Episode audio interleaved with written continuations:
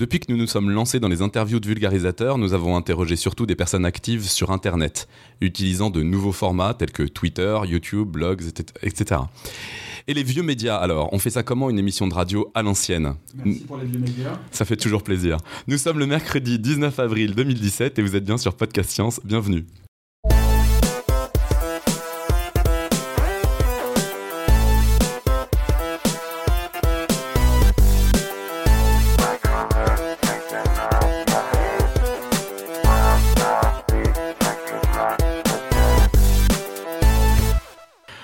Nous avons un invité que vous avez déjà entendu, on sent que l'ambiance va être excellente.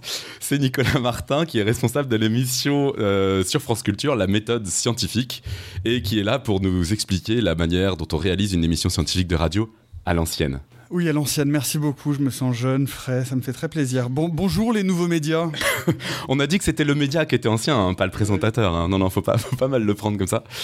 Euh, donc, je viens de euh, poster un, statut sur Facebook. Ouais, vas-y. Alors, de toute façon, là-dessus, il n'y a aucun problème. Tu vas être largement plus au point que moi. C'est pas difficile. Euh, donc, en fait, j'ai eu l'idée de t'inviter parce que. bah, on va, on va commencer peut-être dans l'ordre, mais il y, a plusieurs choses que tu as faites sur, euh, sur France Culture. Sur la... Maintenant, depuis donc, euh, le début de cette année, tu es responsable de l'émission de science tous les jours, ce qui n'était pas le cas avant, c'était une personne différente chaque jour. C'était des producteurs tournants. Tu as fait une OPA euh, sur la science. C'est pas du tout moi qui l'ai faite, on me l'a confié, je ne suis responsable de rien, et je, suis très heureux qu'on me l'ait confié par ailleurs, mais ce n'est pas moi qui suis au manœuvre derrière. Et avant, tu, as, tu avais fait d'autres choses. Bon, on va, on va peut-être en parler avant. Peut-être pour commencer de façon complètement classique, on peut commencer par ton parcours. On m'a soufflé que tu étais prof de lettres. Ah, il y a tour de table. Ah oui, le tour de table. Oh là là, oh là là. Ouais, non, mais alors, alors excusez-moi. Non, mais excusez-moi, excusez-moi, mais c'était pas écrit sur le conducteur. Je suis le conducteur. Mais si, c'est sur le conducteur, bien sûr. Il faut se libérer du conducteur, Robin. Avant l'introduction. Bon, alors, il faut faire un tour de table. Alors, on est, on est quelques-uns à être en vrai, mais alors, on part d'abord de ceux qui sont pas là en vrai. Euh, en pas vrai, mais qui sont quand même là. Il y a Irène qui est à Santa Barbara. Bonsoir tout le monde. À moins que tu sois en voyage pour installer un microscope euh, sur l'île. Euh, non, pas à l'autre bout du monde. Non, c'est bon, t'es chez toi là Non, non, non, non, je suis bien à Santa Barbara ce soir. On a Johan qui doit donc être retourné normalement à, Baltimore, c'est ça? Je suis toujours à Baltimore, oui. Ouais, toujours, toujours. T'as fait un passage par la France quand même, il n'y a pas longtemps. Euh, t'es chez toi, Johan, ou pas? Non, chez moi à cramer. c'est ça. Donc on continue la liste des, excuses, euh, des excuses de Johan euh, sur comment rater une émission. ça a cramé dans, ça a cramé chez moi, c'est pas mal. On le garde. Et puis sur place. faire un post sur Twitter. Wow. Et donc ici chez moi, je pense que vous avez déjà reconnu, il y a Nico. salut. Il y a Pierre, Topo. Hello. Et donc notre invité, Nicolas. Donc rebonsoir. Donc rebonsoir. Alors, on y va, le vieux média est là. Et donc, le vieux média, euh, ouais, voilà, on m'a, on m'a dit que tu étais euh, prof de lettres à l'origine. Absolument. Euh, absolument. Alors, j'ai, j'ai, malgré tout, je vais essayer de me rattraper un peu aux branches, j'ai un bac scientifique. Hein. j'ai un bac, à l'époque, on appelait ça un bac D, au moment où l'électricité a été inventée. donc, un bac sciences option bio. Et, et pour X et Y, je, voulais vraiment faire médecine. J'étais parti pour faire un peu de. J'avais, j'étais assez tenté par la neurologie et plus par la neurochirurgie, c'est-à-dire mettre mes doigts dans le cerveau des gens. Et pour euh, X et Y raisons, je me suis euh, réorienté et je suis parti en lettres euh, pour plein de raisons, par amour de la littérature entre autres, par peur certainement aussi un peu des mathématiques. et puis voilà, et puis j'ai fait une carrière de prof, prof de lettres au lycée puis à la fac. Et puis pour aller vite, je me suis rendu compte que la thèse, la, la fac, c'était pas tout à fait mon univers et travailler, même si mon domaine de recherche me passionnait, c'était un peu trop étroit, un peu C'était quoi ton, domaine de recherche Je travaillais sur euh, la crise de la religion euh, à la fin du 19e siècle, comment euh, la littérature s'est émancipée de la religion avant la société, comment on... donc je travaillais sur le blasphème, la superstition, la sorcellerie, là, le, recours aux références médiévales, au fantastique. Déjà, j'étais un peu dans l'univers fantastique, etc. J'ai même essayé de pousser la Sorbonne à travailler sur Lovecraft, donc on, on commence à, à raccrocher les wagons. Euh, et, puis voilà, et puis je suis parti pour, euh, pour euh, parce que j'avais, j'étais en fait depuis le départ un, immense auditeur de radio. J'ai jamais eu la télé à la maison, j'écoutais la radio, j'écoutais Radio France du soir au matin. Et donc à un moment donné, je me suis dit bon bah j'écoute de la radio, donc pourquoi j'irais pas en faire? D'accord. Et la science?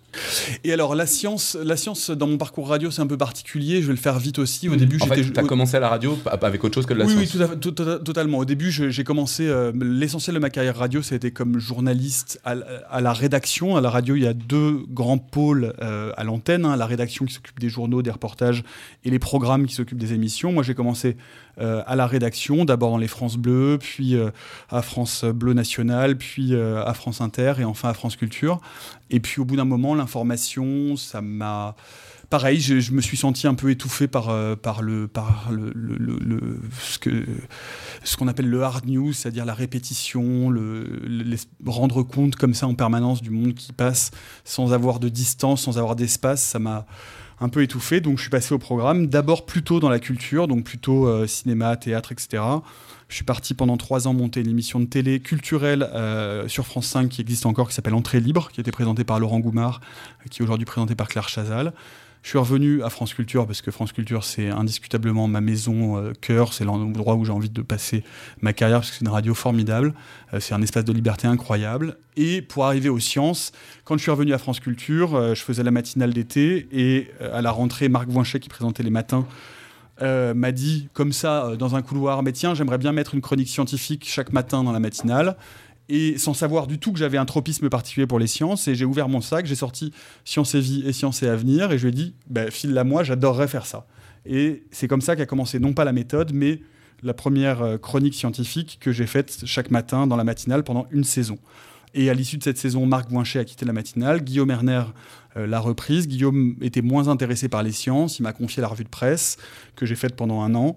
Euh, et à l'issue de cette année, la directrice Sandrine Trainer m'a proposé de récupérer, donc d'unifier la tranche scientifique qui était euh, donc ce que tu décrivais tout à l'heure, c'est-à-dire euh, une tranche euh, avec ce qu'on appelait des producteurs tournants, c'est-à-dire un producteur différent euh, chaque jour, Stéphane Delis-Georges, euh, Michel Berganti, Sylvain Kahn, Aurélia Luneau et euh, René Friedman. Et donc, c'était euh, ces producteurs tournants, c'était une ancienne version de l'antenne. Il y avait plusieurs tranches qui étaient tenues comme ça pendant longtemps. Les sciences étaient la dernière tranche dans laquelle euh, cette forme-là d'antenne existait. Et Sandrine a voulu mettre une voix pour unifier les tranches, pour incarner un peu plus cette tranche. Et elle me l'a proposé, euh, voilà, logiquement, suite à, cette expérience de chronique matinale euh, de, qui s'appelait Ce qui nous arrive demain. Ouais, d'accord. Bah, c'est- vachement intéressant parce que alors, donc moi, je t'ai découvert quand t'as fait euh, tes chroniques. Euh, pendant dans la dans la matinale de Marc Vinchet et ce qui est assez marrant c'est que l'impression que ça me donnait donc c'est rigolo que ça soit passé comme ça l'impression que ça me donnait c'est que c'était euh, t'étais limite un militant t'étais un t'étais un guerrier qui allait et qui imposait les sciences alors que dans un terrain hostile quoi plus ou moins c'est à dire que c'était l'impression que ça donnait c'était à chaque fois si si non mais les sciences c'est marrant les sciences c'est intéressant etc avec euh, face où, où le petit jeu c'était globalement de dire on va encore rien comprendre euh, C'est ça. C'est bon. Alors, alors, il faut toujours se dire que euh, ce, la- la- la- à l'antenne, tu n'es jamais tout à fait toi-même. Euh, à l'antenne, tu incarnes quelque chose, donc tu as un personnage qui est proche de toi, mais qui n'est jamais tout à fait toi. Et euh, le jeu qui était celui qui s'est instauré très vite avec Marc, c'était celui-là. C'est-à-dire que c'était, euh, voilà, Nicolas, vous êtes cette espèce de geek qui adore les sciences. Et donc, moi, je revendiquais ça. Et puis, par ailleurs, le, le- le- la commande, le, le- bon de commande original, c'est de dire, c'est pas seulement de faire un truc de science ou de journal des sciences qui serait une revue, des publications, etc. Mais c'était science slash billet d'humeur, c'est-à-dire c'était incarner ça et incarner ça dans ce personnage qui était ce jeu de ping-pong qu'on faisait avec Marc. Ou moi, par ailleurs, ensuite, sur, euh, sur une semaine, j'essayais d'équilibrer entre de la science insolite, qui est le truc qui fait, qui, qui, qui fait en général plaisir, parce que c'est l'anecdote qu'on peut raconter quand on écoute euh, à la machine à café, que c'est des choses qu'on retient facilement, avec des choses plus sérieuses, parce que dès cette chronique-là, euh, j'ai essayé de parler, par exemple, de fraude dans les sciences, de la difficulté de la publication, des limites du publish or perish, de faire de temps en temps des trucs de sciences dures, enfin bref, d'essayer d'équilibrer entre euh, de quelque chose de fun, de pop, et en même temps avec, malgré tout, euh, un vrai apport de connaissances, de culture euh, et de savoir scientifique. Et, et malgré tout, c'était effectivement, enfin, ça tenait euh, finalement à la volonté de Marc Vinchet d'avoir ça. Et euh, Totalement. c'est- c'est quelque chose parce que dans les matinales, c'est pas quelque chose qui paraît naturel d'avoir une tranche euh, science, même une petite chronique science dans une matinale. Enfin, je sais pas si ça- s'il y a d'autres, s'il y a des précédents, s'il y a d'autres exemples En matinale, je ne crois Enfin, pas. dans une tranche comme ça, particulièrement, euh, Non, non. de grande écoute, quoi. Non, pas, pas, pas en matinale. j'ai pas d'exemple. c'est ça qui m'avait vraiment beaucoup frappé. Je m'étais dit enfin, enfin une place à la science. Et puis c'est vrai que le ton euh, très euh, très détendu et très avec de l'humour et tout euh, faisait vraiment du bien. C'est-à-dire que ça, ça changeait. C'était, vraiment un pur exercice de vulgarisation. Et puis, dans cette, dans cette dernière partie de la matinale, où on- sur France Culture, donc, euh, c'est euh, du savoir, des idées, des connaissances. C'est toujours, c'était, c'était très, très axé à l'époque internationale. Donc, l'envie de Marc, c'était aussi de se dire que dans cette dernière partie, où il y avait les sciences, où il y avait de la musique, euh, on était dans quelque chose qui soit euh, plus convivial et donc, euh, et donc qui soit pas, euh, qui soit pas rêche. Enfin, tu vois, il fallait pas que ce soit de la science euh, trop inaccessible. Il fallait pas, il fallait que ce soit au contraire euh, une porte. euh, moi, moi, en tout cas, je l'ai toujours pris comme l'idée de se dire parce que c'était c'était une formule assez courte. hein. À l'origine, ça devait faire 3,30. Très vite, ça a fait plutôt 5 minutes. J'ai tout de suite un peu tiré sur la corde.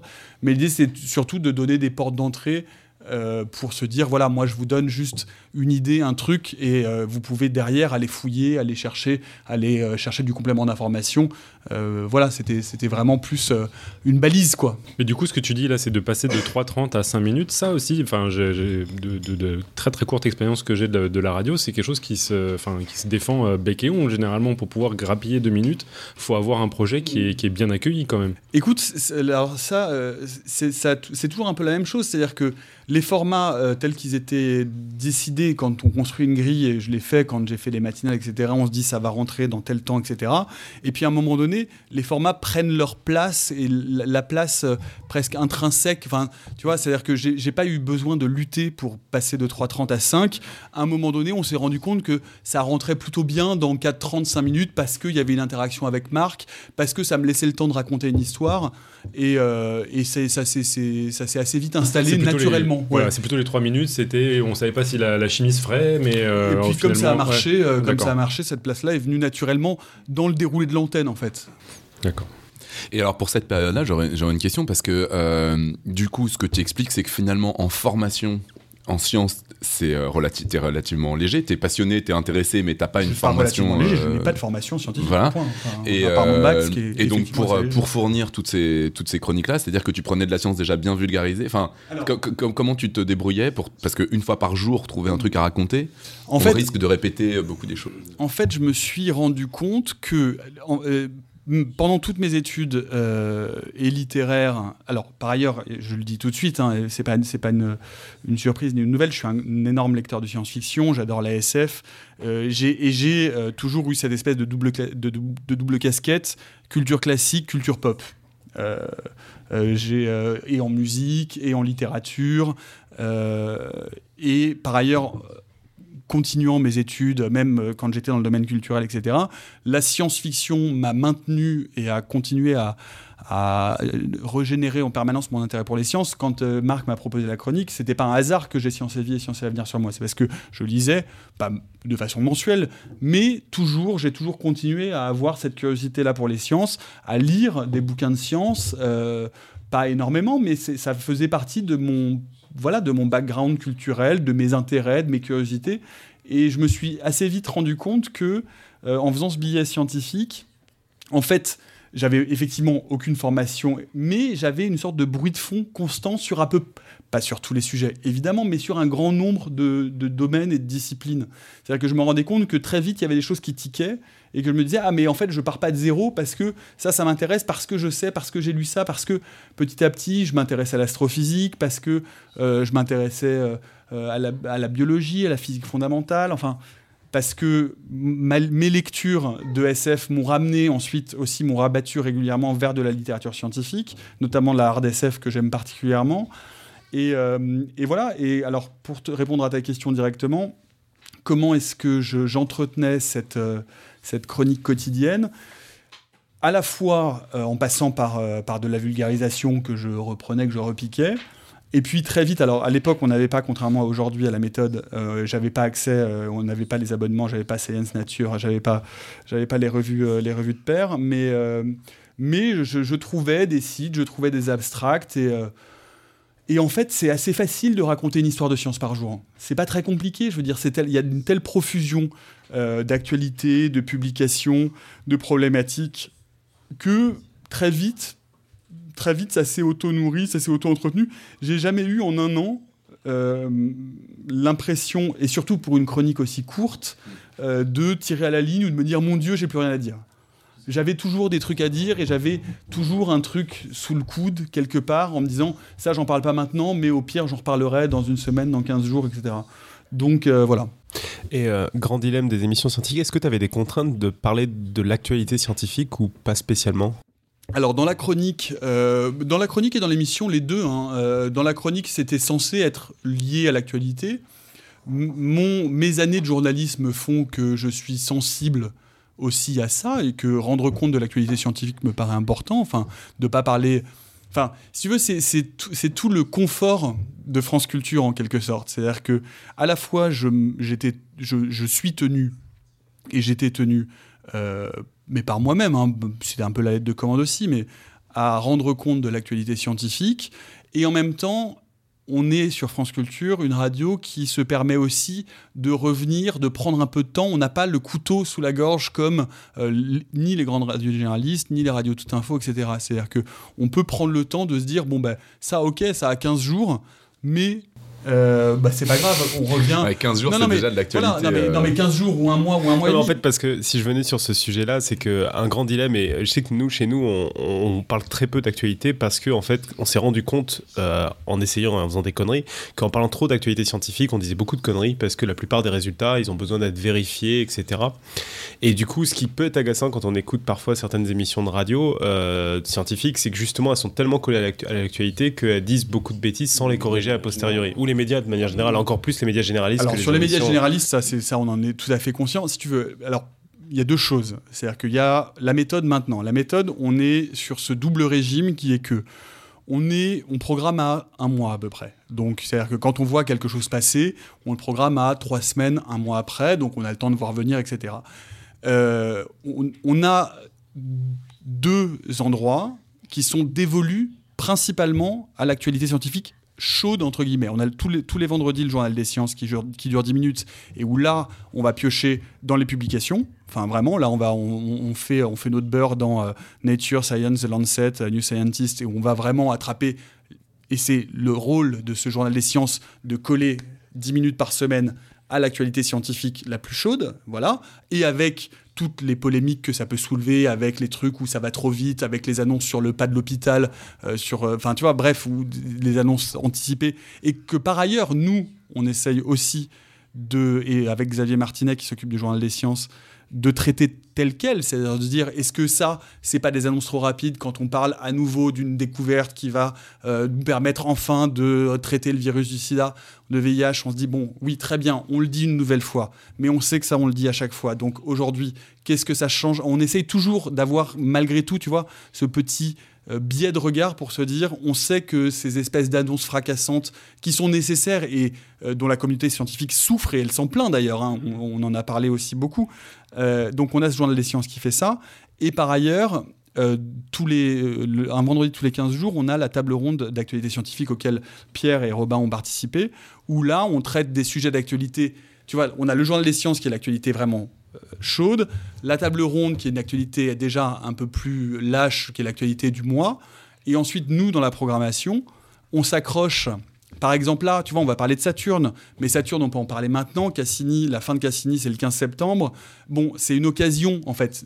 L'actualité nous sert plus d'une occasion, non pas pour prendre le sujet et pour en traiter l'actualité brûlante, mais pour se dire, il y a cette actualité-là qui nous sert d'accroche. Et ensuite, derrière, on va développer et on va, dé- on, on- on va dérouler un sujet euh, et le traiter, euh, pas juste pour le, le- pas parce qu'il y a cette actualité-là, mais parce qu'au contraire, ça nous sert juste de point d'ancrage dans le réel, en fait. Ok. Et pour continuer, moi, sur ce, sur ce, sur ce sujet-là, je- donc euh, il y, y a un article qui est paru récemment à partir d'une une étude de PLOS ONE, euh, PLOS, PLOS, donc qui montrait que, euh, donc ils, ils ont, euh, c'est une étude qui avait étudié pas mal de, donc, euh, qui a beaucoup d'articles sur des maladies compliquées, donc on ne sait pas trop les causes entre environnementales, etc. Donc euh, typiquement maladie de Parkinson, Alzheimer, dépression, autisme, et en fait qui avait trouvé que euh, la, la, toute, la plupart des études qui étaient reprises après par les médias généralistes donc étaient les plus sensationnalistes, et qui se trouve que la moitié des études dont on parle sur ces maladies-là dans la presse s'avèrent fausses à la fin. Donc ça c'est énorme quand même. Ça veut dire qu'à chaque fois qu'on parle de ces maladies-là, qu'on en entend parler à la radio, à la télé ou dans les journaux, ça ne sera pas vrai au final. Et co- comment est-ce que vous faites pour gérer le euh, bah, on s'est planté?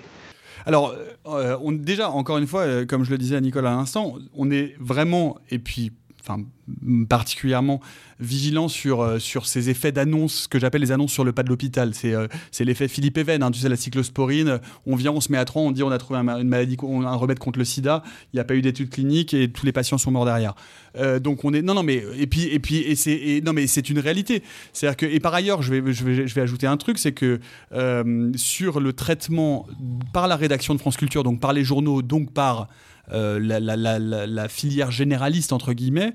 Euh, je sais que par exemple aujourd'hui, Antoine Mercier, qui pré présente le midi et demi, quand il voit passer des, papiers, etc., il m'appelle d'abord en me disant est-ce que ça vaut le coup? Oui ou non? Est-ce que c'est un effet d'annonce? Donc, tu vois, j'ai la chance par cette émission d'avoir aujourd'hui, d'être une sorte de filtre précisément pour que France Culture ne passe pas, euh, ne n'aille pas tête baissée dans du traitement grand public ou généraliste de ces espèces d'effets d'annonce de on a trouvé enfin euh, un remède contre le cancer ou, euh, euh, on a enfin trouvé un médicament contre Alzheimer.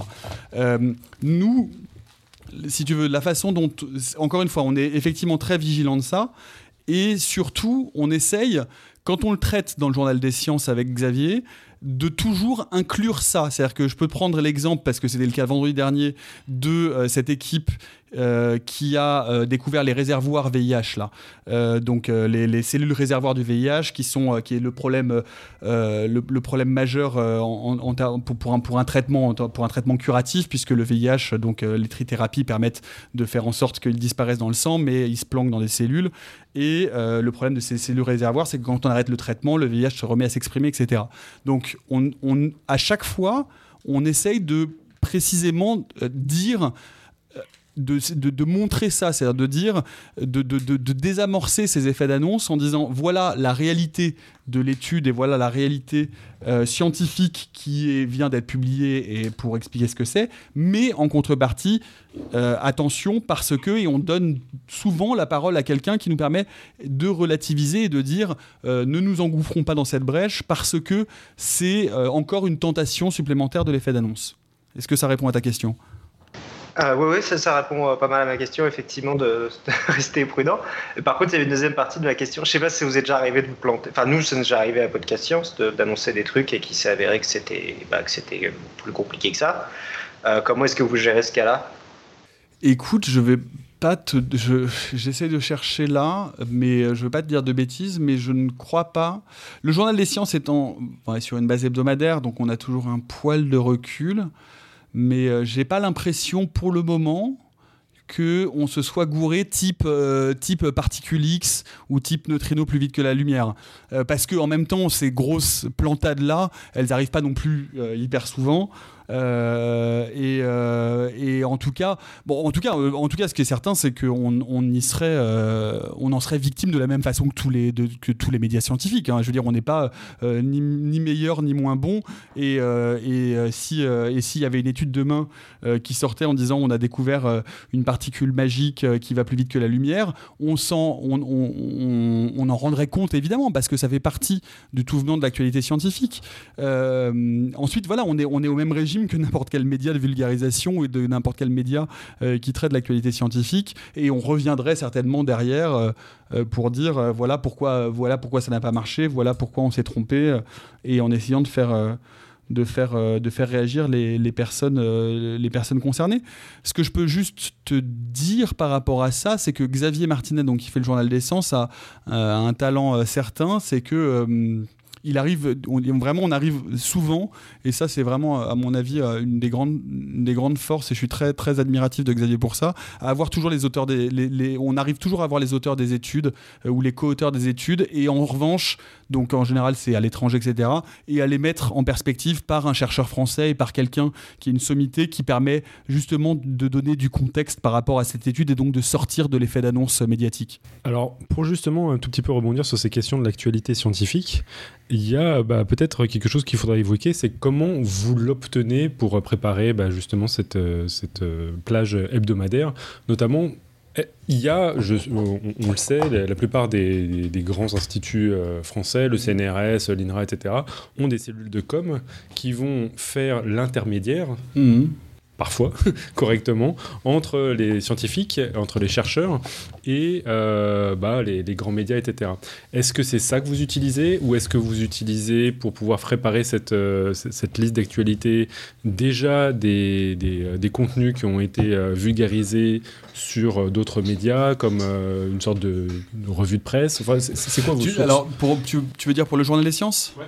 Non, alors pour le journal des sciences, vraiment pour le journal des sciences, notre base de travail, c'est euh, les, euh, c'est les, revues, euh, à comité de lecture. Donc on est abonné à Nature Science, The Lancet, le New Scientist parce que c'est un bon, c'est, un bon thermomètre, le New Scientist, de ce qui se passe. Il me semble que c'est vraiment une, une revue qui fait un bon, un bon premier niveau de vulgarisation. Tu vois, qui, parce que c'est sur une base hebdomadaire, etc. Et pour le journal des sciences, par exemple, on n'utilise jamais les, on n'utilise quasiment jamais les, et on utilise le net aussi. Euh, on utilise des, euh, des fils type Science Post ou euh, des trucs comme ça. Voilà. Ok, euh, mais sachant que justement, la, la plupart de ces Science Post, New Scientists, eux, sont en relation avec euh, ces, ces agences de com des, des instituts du CNRS qui, qui leur fournissent Mmh. euh, un peu Mais comme... on, on reçoit, on reçoit, moi je reçois, euh, ils ont une lettre, une, une newsletter qui s'appelle En direct des labos, qu'on reçoit une fois par semaine, euh, et qui nous montre l'actualité de, de- de- de- des- de- des labos français. Mais, euh, mais les- l'essentiel, vraiment, enfin je pense. Tu sais, en même, en même temps, pour, pour, pour essayer de relativiser un peu euh, et pour te donner du contexte sur cette question, tu sais, le journal des sciences, c'est 12 minutes. Donc, on a deux sujets par semaine, un gros sujet avec deux sons et un petit sujet avec un son et le reste, c'est des brèves, donc sans son. Euh, donc, ça fait qu'il y a sur 12 minutes une dizaine de sujets. C'est facile, enfin, on, on, on, est, ja- on tire jamais à la ligne, quoi. Enfin, tu vois, genre, on a, on a toujours suffisamment d'études euh, et, euh, et de- de- du tout venant. Enfin, vraiment, c'est pas très compliqué de remplir le journal des sciences. C'est plus compliqué de programmer l'émission, par exemple. Euh, et on peut en parler si vous voulez, mais Bah justement, programmer l'émission, euh, cela dit, le le reste, choix euh, des sujets retenus euh, est important. Dans ce que tu disais, il y a des sujets qui sont plus mis en avant. Du coup, s'il y a à la limite trop de sujets, le choix de ceux qu'on va, qu'on va présenter, euh, pour le coup, il peut y avoir une. C'est c'est les, les sujets. pff, tu sais, euh, comment est-ce qu'on on a deux confs de rédac. On a une conf de rédac le mercredi matin, donc pour le journal des sciences qui est le euh, vendredi, donc à deux jours. Et nos confs de rédac pour euh, l'émission sont le vendredi matin pour euh, et je te dis c'est là qu'on programme à trois ou quatre semaines. Pour qu'est- qu'est-ce qui fait qu'on choisit un sujet plutôt qu'un autre? Pourquoi est-ce qu'on qu'est-ce qui fait qu'on tire deux sujets par rapport au, lot de brèves sur l'actualité scientifique? Ça c'est c'est les sujets qui semblent euh, à, Xavier, à moi, à l'équipe de la méthode, les sujets les plus qui nécessitent de l'explication, qui sont les plus prégnants. Ça, c'est vraiment, enfin, tu vois, c'est vraiment du pur travail journalistique entre guillemets. hein. c'est de se dire, on va insister sur ces sujets-là parce que là, il y a quelque chose à dire. Là, on a envie d'entendre. Là, il y a quelque chose à préciser. Par exemple, un effet d'annonce. Là, il faut qu'on temporise parce que si le mec dit ça, on peut pas laisser. Enfin, bref, il nous est même arrivé de sortir des enquêtes. euh, on n'en a pas fait beaucoup parce que c'est des formats assez contraints. Mais euh, Xavier, a, Xavier a monté une enquête sur, euh, sur le scandale des, des faux médicaments VIH en, Afrique. Et il a réussi. On a pris du temps. On a mis trois semaines. Mais pendant trois semaines, il a appelé les gens. Il a réussi à voir les médecins qui étaient euh, impliqués dans le truc en Afrique, etc. Ça, c'est des choix. euh, Enfin, qu'est-ce qui fait qu'un sujet est plus important qu'un autre? Tout le monde est. Enfin, pas tout le monde. enfin, si, tout le monde à même enjeu en vrai. Enfin, c'est à un moment donné, il y, a ces- a sujets qui demandent, qui ne tiennent pas en une brève. Se dire euh, pourquoi est-ce que du jour au lendemain on décide de revoir complètement l'arbre phylogénétique des dinosaures Bah oui, on a envie d'entendre quelqu'un qui nous l'explique un peu parce qu'on va pas le traiter en une brève de 15 secondes, tu vois. Mais, cet exemple-là, moi je trouve qu'il est, il est parlant parce qu'il y a pas mal de gens qui, euh, eux, on n'en a rien à foutre parce que c'est pas de la santé, c'est pas de la. Ah pas bah, de l'humain. Oui, bah heureusement qu'on fait pas que de l'humain, de la santé. Bah, c'est, c'est, rare, faut, faut- c'est, bien de le noter Non, quand non, même. mais euh, par ailleurs, je, c'est, plus du tout évident aujourd'hui parce qu'on, le- je le disais au début de l'émission pour le rythmer, mais la méthode scientifique, euh, c'est les gens qui l'écoutent un peu régulièrement s'en rendent compte ou peut-être intuitivement euh, s'ils ne sont pas là depuis le début. Mais on a une classification assez claire, c'est que le lundi, en fait, c'est on a appelé ça humain slash S, donc singulier pluriel pour dire on fait santé, médecine, biologie, mais aussi paléontologie, ethnologie et en fait plus généralement le vivant, donc euh, éthologie, etc. Le mardi, c'est planète slash S, donc la planète, la Terre, la géologie, l'écologie, l'environnement, mais les planètes, l'astrophysique et aussi la physique fondamentale etc. Le mercredi, c'est futur slash S, donc les nouvelles technologies, euh, la recherche, euh, là aussi la recherche fondamentale au sens large, euh, mais aussi l'intelligence artificielle, la robotique et toutes les transformations des sciences qui font les sciences de demain. Le jeudi, c'est histoire slash S, donc on fait à la fois de l'histoire des sciences, de l'épistémologie, et c'est aussi des histoires individuelles, des grands entretiens avec avec des scientifiques en one-to-one, euh, voilà, et des grandes problématiques qui constituent l'histoire des sciences et l'épistémo. Et le vendredi, c'est une semaine fiction, une semaine actu. Là-dessus, euh, en... enfin, qui est un peu euh, le, sous-entendu de toutes ces questions qu'on vient de te poser, qui a peut-être aussi une manière de conclure sur ce sujet-là. Euh, derrière, en fait, est-ce que vous avez une idée de ce qui plaît plus ou moins, justement, au niveau des sujets aux, Absolument aux auditeurs? On sait tout à fait ce qui marche, et ce qui marche le, ce qui marche le mieux, ce qui marche le moins bien. Euh, ce qui marche le mieux, c'est la SF. D'accord. Et comment, comment, Les comment émissions vous de évaluez SF ça alors du coup? cartonnent. Hein? Comment vous évaluez le succès de tel ou tel on sujet? a, on, a, on a deux, euh, on, a, on, a, tr- on a trois, on a trois, euh, trois façons de mesurer. La première, c'est Twitter. C'est-à-dire qu'on voit comment euh, les. Mais ensuite, les gens qui sont sur Twitter ne sont pas les auditeurs de la radio, mais ça, en, général, ça nous donne une, une, une, idée. Ensuite, euh, les classements iTunes. On voit comment, à un moment donné, euh, quand on fait une émission, genre le- quand on a fait il y a 15 jours ou 3 semaines, le voyage dans le temps avec le Hook et la Chiaiseray, euh, le lendemain, on est dans le top 15 de, de iTunes tout de suite. Enfin, ça, ça- ça- on sait que ça cartonne. Et puis sur le, sur le classement iTunes, en fait, tu sais, tu vois la, la popularité des, des podcasts. Donc tu vois à quel point ils ont été téléchargés. Mais là, attends, pour reparler de, de vieux médias, justement, c'est que iTunes et Twitter, c'est des bonnes métriques pour vous, mais d'abord, c'est des métriques qui, sauf erreur, sont largement inférieures à votre nombre d'auditeurs. euh, Ah ouais Ah non, non, non, non, non, non. Non, non, on est de 16 à 17 heures. De 16 à 17 heures, je peux vous donner les chiffres. hein. de 16 à 17 heures, on fait. Euh, on, on commence à 50 000, on finit à 60 000 auditeurs. D'accord Ça, c'est les chiffres de décembre. On va avoir les chiffres euh, ben, demain. On va avoir les chiffres demain de janvier, février, mars. Euh, en sachant que la tranche, je veux pas, bref, la tranche n'était pas en très bonne forme et on l'a stabilisée. C'est-à-dire que le- on- on- la tranche ne perd plus d'auditeurs, on l'a stabilisée. Dès ça, le c'est début, donc euh, Audimat. euh, ça c'est médiamétrie. Ça, c'est médiamétrie, ouais. C'est ce qu'on appelle les sans compter 126 000. iTunes, typiquement, ça. Non, non, ça, ça, c'est mon- juste, c'est juste Ouais. l'écoute en direct. D'accord. Je peux faire mon noob comment, on évalue ça Médiamétrie, c'est pire encore que C'est une YouTube. étude qui s'appelle les 126 000 et en fait c'est euh, c'est une étude, c'est c'est du sondage téléphonique. C'est-à-dire que euh, c'est des, c'est, c'est, euh, médiamétrie, contrairement à la télé, pour la radio, c'est juste du déclaratif. C'est-à-dire qu'ils appellent des gens en leur demandant qu'est-ce que vous avez écouté de telle heure à telle heure? gna. Non, non, non, ils changent, euh, ils changent à chaque y avait eu fois. le scandale Fun Radio parce que Voilà, Fun parce Radio que Fun Radio avait dit, Fun euh, Radio quand on vous appelle. C'est ça. Et dit, euh, voilà, Fun Radio avait essayé de truquer les trucs. Les, et d'ailleurs, il y a eu des, il y a eu une, euh, une, vague médiamétrique qui a été faussée à cause de Fun Radio. Mais donc voilà, donc c'est du déclaratif. Ça, c'est les 126 000 et c'est ce qui euh, établit les, audiences radio. Euh, alors la, mesure, enfin le, système de mesure a été hyper contesté. Bref, c'est pas l'objet du débat ici. Mais on- donc, en tout cas, on sait que on prend à 50, on finit à 60. Donc on est sur une dynamique positive de l'émission, ce qui n'était plus le cas et l'émission perdait des auditeurs. Enfin cette tranche euh, perdait des auditeurs depuis un petit bout de temps, donc on a arrêté l'hémorragie. En revanche, ce qui est certain, et même si, alors je le dis ici, parce que je sais que c'est une des questions qui vous taraude, euh, d'une, ma direction me laisse libre comme l'air. hein. Je fais ce que je veux, j'ai aucune forme de contrainte, mais vraiment zéro, ni en audience, ni en contenu. Non, mais c'est c'est important de le dire. hein. Ils me font une confiance et j'ai une chance inouïe, et j'en ai conscience. hein. J'ai une chance inouïe. C'est pas le cas de toutes les émissions. La matinale, elle est très regardée. euh, la direction a une influence. enfin, moi, ils me font une confiance aveugle. Et on sait que euh, l'émission de science de 16 à 17 heures, les audiences radio, c'est le matin. D'accord? C'est la matinale qui tire tout. Ensuite, il y a un pic à la mi-journée. Et ensuite, il y a un petit pic à 18h. Le milieu de l'après-midi, c'est euh, morte couille. Il n'y a personne.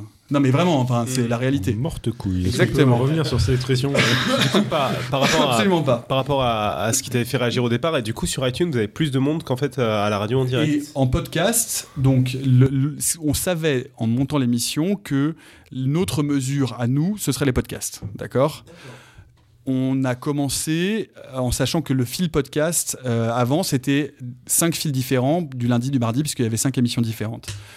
Sachant que l'émission commençait l'année dernière, ils ont lancé un fil commun pour les sciences au mois de juin dernier, qui avait 23 000 abonnés en juin. Quand on prend l'émission fin septembre, on est à 350 000. Donc ça veut dire qu'il y a du monde. Euh, ils, se- ils se- ils nous disent que c'est très bien, ils sont très contents, etc. Là, les derniers chiffres euh, pour le mois de mars, au mois de janvier, on rentre dans le top 5 des émissions les plus podcastées de la chaîne, euh, à 600 000. Là, on est à 750 000. D'accord. Mais on- l'émission, vraiment, on est hyper content. Et on sait, et c'est notre marqueur. C'est-à-dire qu'on prend, on prend entre 12 et 25% par mois. C'est mais, énorme. euh, alors, on on, rentre est dans hyper d'autres questions. content. Merci, merci. Non, merci. c'est très très cool, mais je, suis- je, suis- je suis surpris. Je suis surpris parce qu'en fait, bon, j'ai pas, euh, je suis pas abonné au podcast de cette émission-là, mais la, la plupart des podcasts de radio euh, auxquels je suis abonné, ils diffusent pas les pubs qui sont leur principal revenu.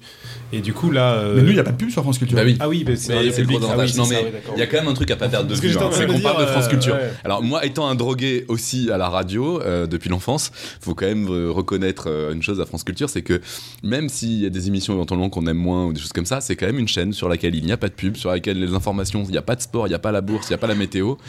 Et Il y, a- il y a- euh, il y a toujours un peu une petite météo à la fin, mais il n'y a, pas de- il y a, pas- il y a pas de sport. Enfin, il n'y a pas de sport. Il y a du sport quand c'est des grands événements. Il y a très peu de faits divers. il n'y a pas de C'est fait euh, divers, il n'y a pas économie etc. Et les émissions sont des vraies émissions d'une heure euh, où euh, il y a très peu de pauses. Alors euh, il y a éventuellement une pause musicale au milieu, quoi, mais c'est vraiment très très léger, quoi.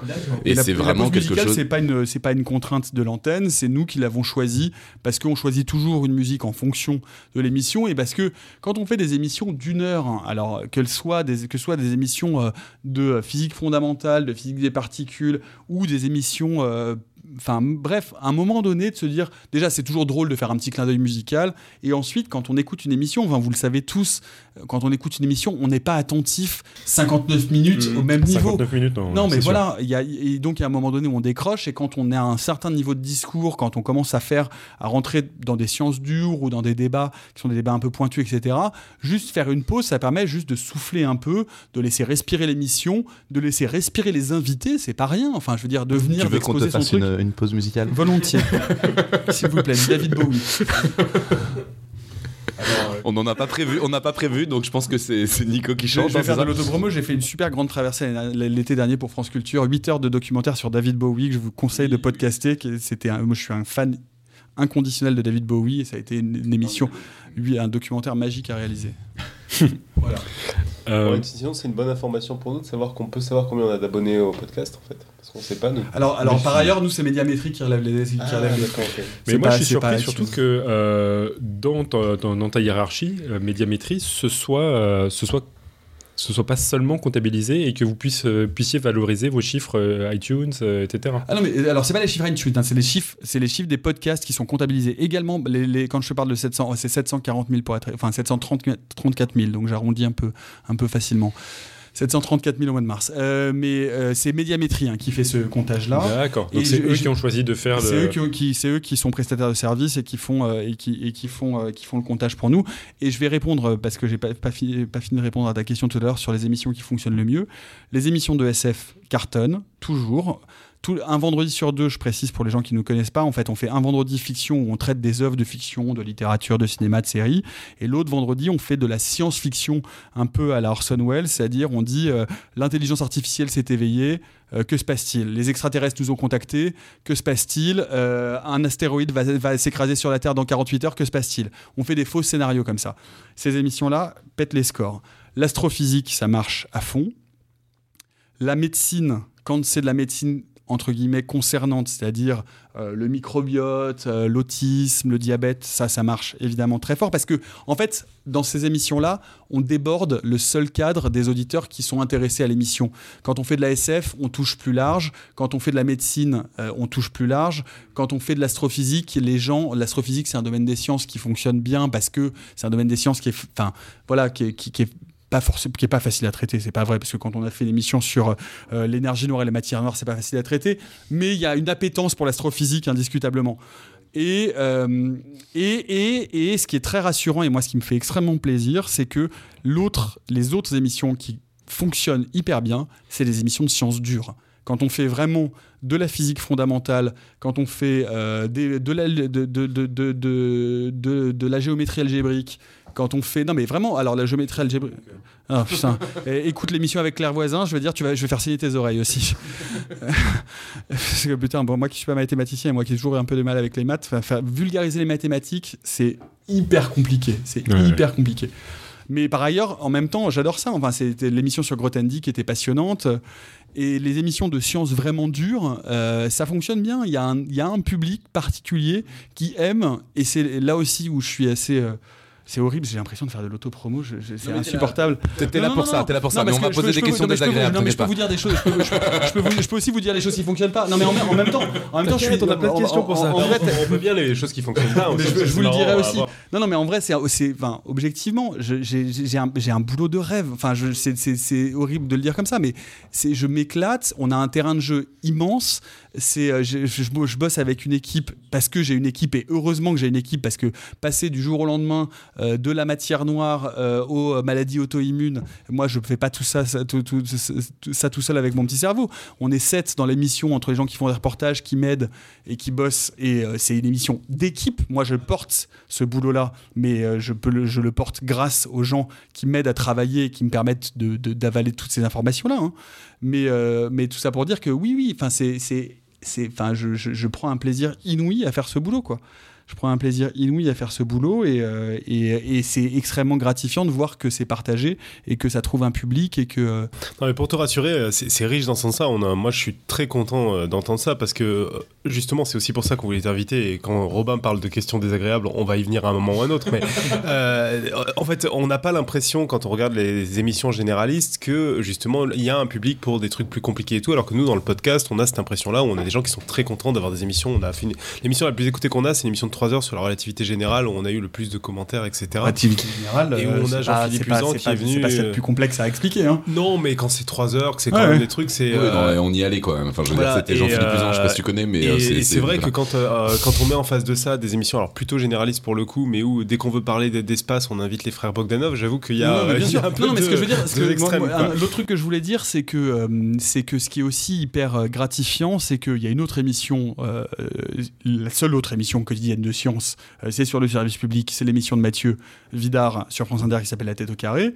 Et que, évidemment, quand euh, on a enlevé les émissions de spécialistes, qui étaient les émissions antérieures avec euh, Stéphane Dely, Georges, Albert Ganti, Friedman, Luno et Sylvain Kahn qui faisait par ailleurs de la géographie, euh, on a dit oui, mais France Culture va refaire une tête au carré bis.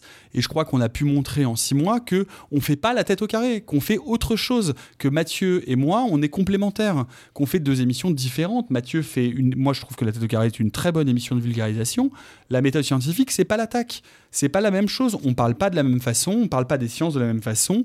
On se permet des degrés euh, de, euh, de, de, de, de complexification, de spécialité qui seraient certainement difficiles à avoir sur France Inter. On n'a pas les mêmes sujets, on n'aborde pas les mêmes sujets. Et quand il nous arrive d'aborder les mêmes sujets parce que l'actualité euh, scientifique euh, nous, nous y enjoint, eh bien, on les traite de manière différente avec des personnes différentes. Donc il y a la place pour deux émissions scientifiques quotidiennes et deux traitements différents de l'information et de l'actualité scientifique et des sciences en général. Alors, tu, tu as évoqué euh, il y a quelques instants ton équipe. Comment elle a été constituée? Est-ce que c'est toi, euh, peut-être juste avant ça, tu es aussi producteur de cette équipe Je, ou je suis de- de producteur de cette l'émission. Oui, c'est le, statut à Radio France. Euh, Je suis, je suis producteur de l'émission. De, de Juste fait, pour, euh, ouais, euh, oui, pour interrompre, euh, pour définir, parce que c'est le producteur d'une émission de radio, je suis pas sûr que tout le monde. Enfin, je sais pas moi, donc. euh, Alors, le- en, en producteur, ça veut dire que en fait, je suis le responsable éditorial de l'émission. Euh, les émissions de Radio France, contrairement aux émissions de France Télévisions, sont produites en interne. Donc ça veut juste dire que je suis le, ça veut dire, ça veut juste dire que je suis le responsable éditorial de l'émission. Je suis pas juste l'animateur. Je veux dire à la télé, j'ai bossé à la télé. À la télé, t'as l'animateur, t'as un rédacteur en chef. Euh, t'as un producteur qui s'occupe de la production et c'est beaucoup plus lourd avec le, toute la partie visuelle, les caméras, blablabla. Euh, moi, je suis producteur de l'émission comme, tout, euh, comme tout- tous les animateurs sur Radio France sont producteurs de leur propre émission. quand on dit producteur, on envisage aussi que tu as une enveloppe de budgétaire et que tu la répartis entre C'est- Alors ça, euh, c'est le, je crois que c'est le cas. Je veux pas trop m'avancer. Je crois que c'est le cas sur France Inter. Moi, c'est pas moi qui m'occupe de l'enveloppe budgétaire. Moi, c'est, la, la DRH de Radio France, c'est la direction financière de France Culture. Bah non, c'est la DRH de France Culture qui s'occupe de l'enveloppe financière de l'émission. Moi, là, je suis, je serais, je peux pas te dire combien coûte l'émission. J'en ai aucune idée. Oui, mais tu, tu as du coup des contraintes de la DRH puisque tu dois communiquer avec eux pour savoir qui, euh, qui tu peux engager, combien Ça, tu peux j'ai, j'ai engager. négocié mon équipe avec la DRH à la création de l'émission, D'accord, mais je l'ai pas, je l'ai, pas négocié sur une enveloppe budgétaire. d'accord. Et bah du coup, on peut en faire la transition. Quels étaient tes critères pour constituer cette équipe? Qui tu voulais? Comment tu as Alors, choisi? C'était très simple. Euh, je voulais absolument avoir euh, au moins la moitié de l'équipe qui soit des scientifiques. Euh, ce qui est le cas. Aujourd'hui, l'équipe, on est 7 dans la méthode scientifique. C'est une équipe plus que paritaire, parce qu'il y a plus de, plus de nanas que de mecs. C'était important. Enfin, je le dis parce que c'était essentiel pour moi. Et dans l'équipe, donc, il y a une réalisatrice qui, pour le coup, que je n'ai pas choisie, qui a été imposée par la chaîne parce que la direction de la réalisation, euh, la mise en onde, c'est ça- ça une, autre, euh, une autre part de la radio. Donc voilà. Mais dans l'équipe que j'ai constituée, il y a euh, donc deux reporters, Antoine Beauchamp et Céline Lezen, qui font deux reportages par semaine parce que je voulais absolument qu'on aille dans les labos, qu'on rentre dans les labos, qu'on entende à donner la science et que ce soit pas juste une émission de plateau et de blabla et de gens qui parlent pendant une heure, etc. Donc Antoine et Céline font deux reportages par semaine plus une fiche. Donc une fiche, c'est un document d'entre 10 et 15 pages qui est une synthèse de documentation, de bibliographie, euh, de faits, de dates, de euh, voilà, qui, est moi mon, instrument de travail principal. C'est-à-dire que le matin, j'arrive, je prends la fiche, je la lis, je prends la documentation complémentaire quand il y en a. Ensuite, moi, je vais faire mes recherches sur Internet, je complète par, euh, comme j'ai besoin de le faire. Et, mais c'est la base de mon document de travail. Donc voilà.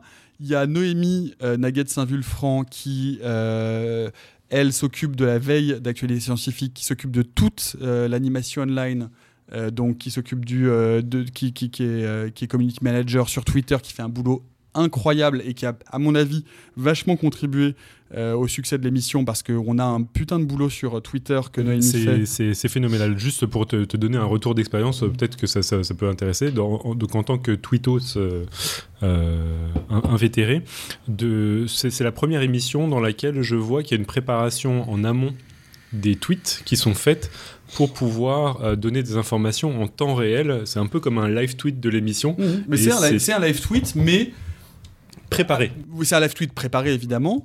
Euh, et c'est-à-dire que pour, pour expliquer, c'est-à-dire que donc pendant l'émission, donc euh, Noémie live tweet, c'est-à-dire qu'il y a à la fois du live tweet, c'est-à-dire du quote, de la citation de ce qui est en train de se dire à l'antenne, mais en plus régulièrement, Noémie envoie euh, des liens, euh, des liens euh, qui complètent, c'est-à-dire que quand on parle d'un truc, elle réagit en direct à ce que je dis, c'est-à-dire quand je dis il se passe quel, il se passe tel truc ou il faut, ou je renvoie à telle émission. Enfin bref, elle, elle, il y a vraiment une, voilà un jeu de ping-pong entre euh, entre elle et moi. Et donc voilà, et donc on a, mais c'était vraiment en plus, enfin voilà, c'est Noémie qui l'a vraiment porté et qui l'a construit. Et je pense que ça, ça, maintenant ça fait partie de l'identité de l'émission.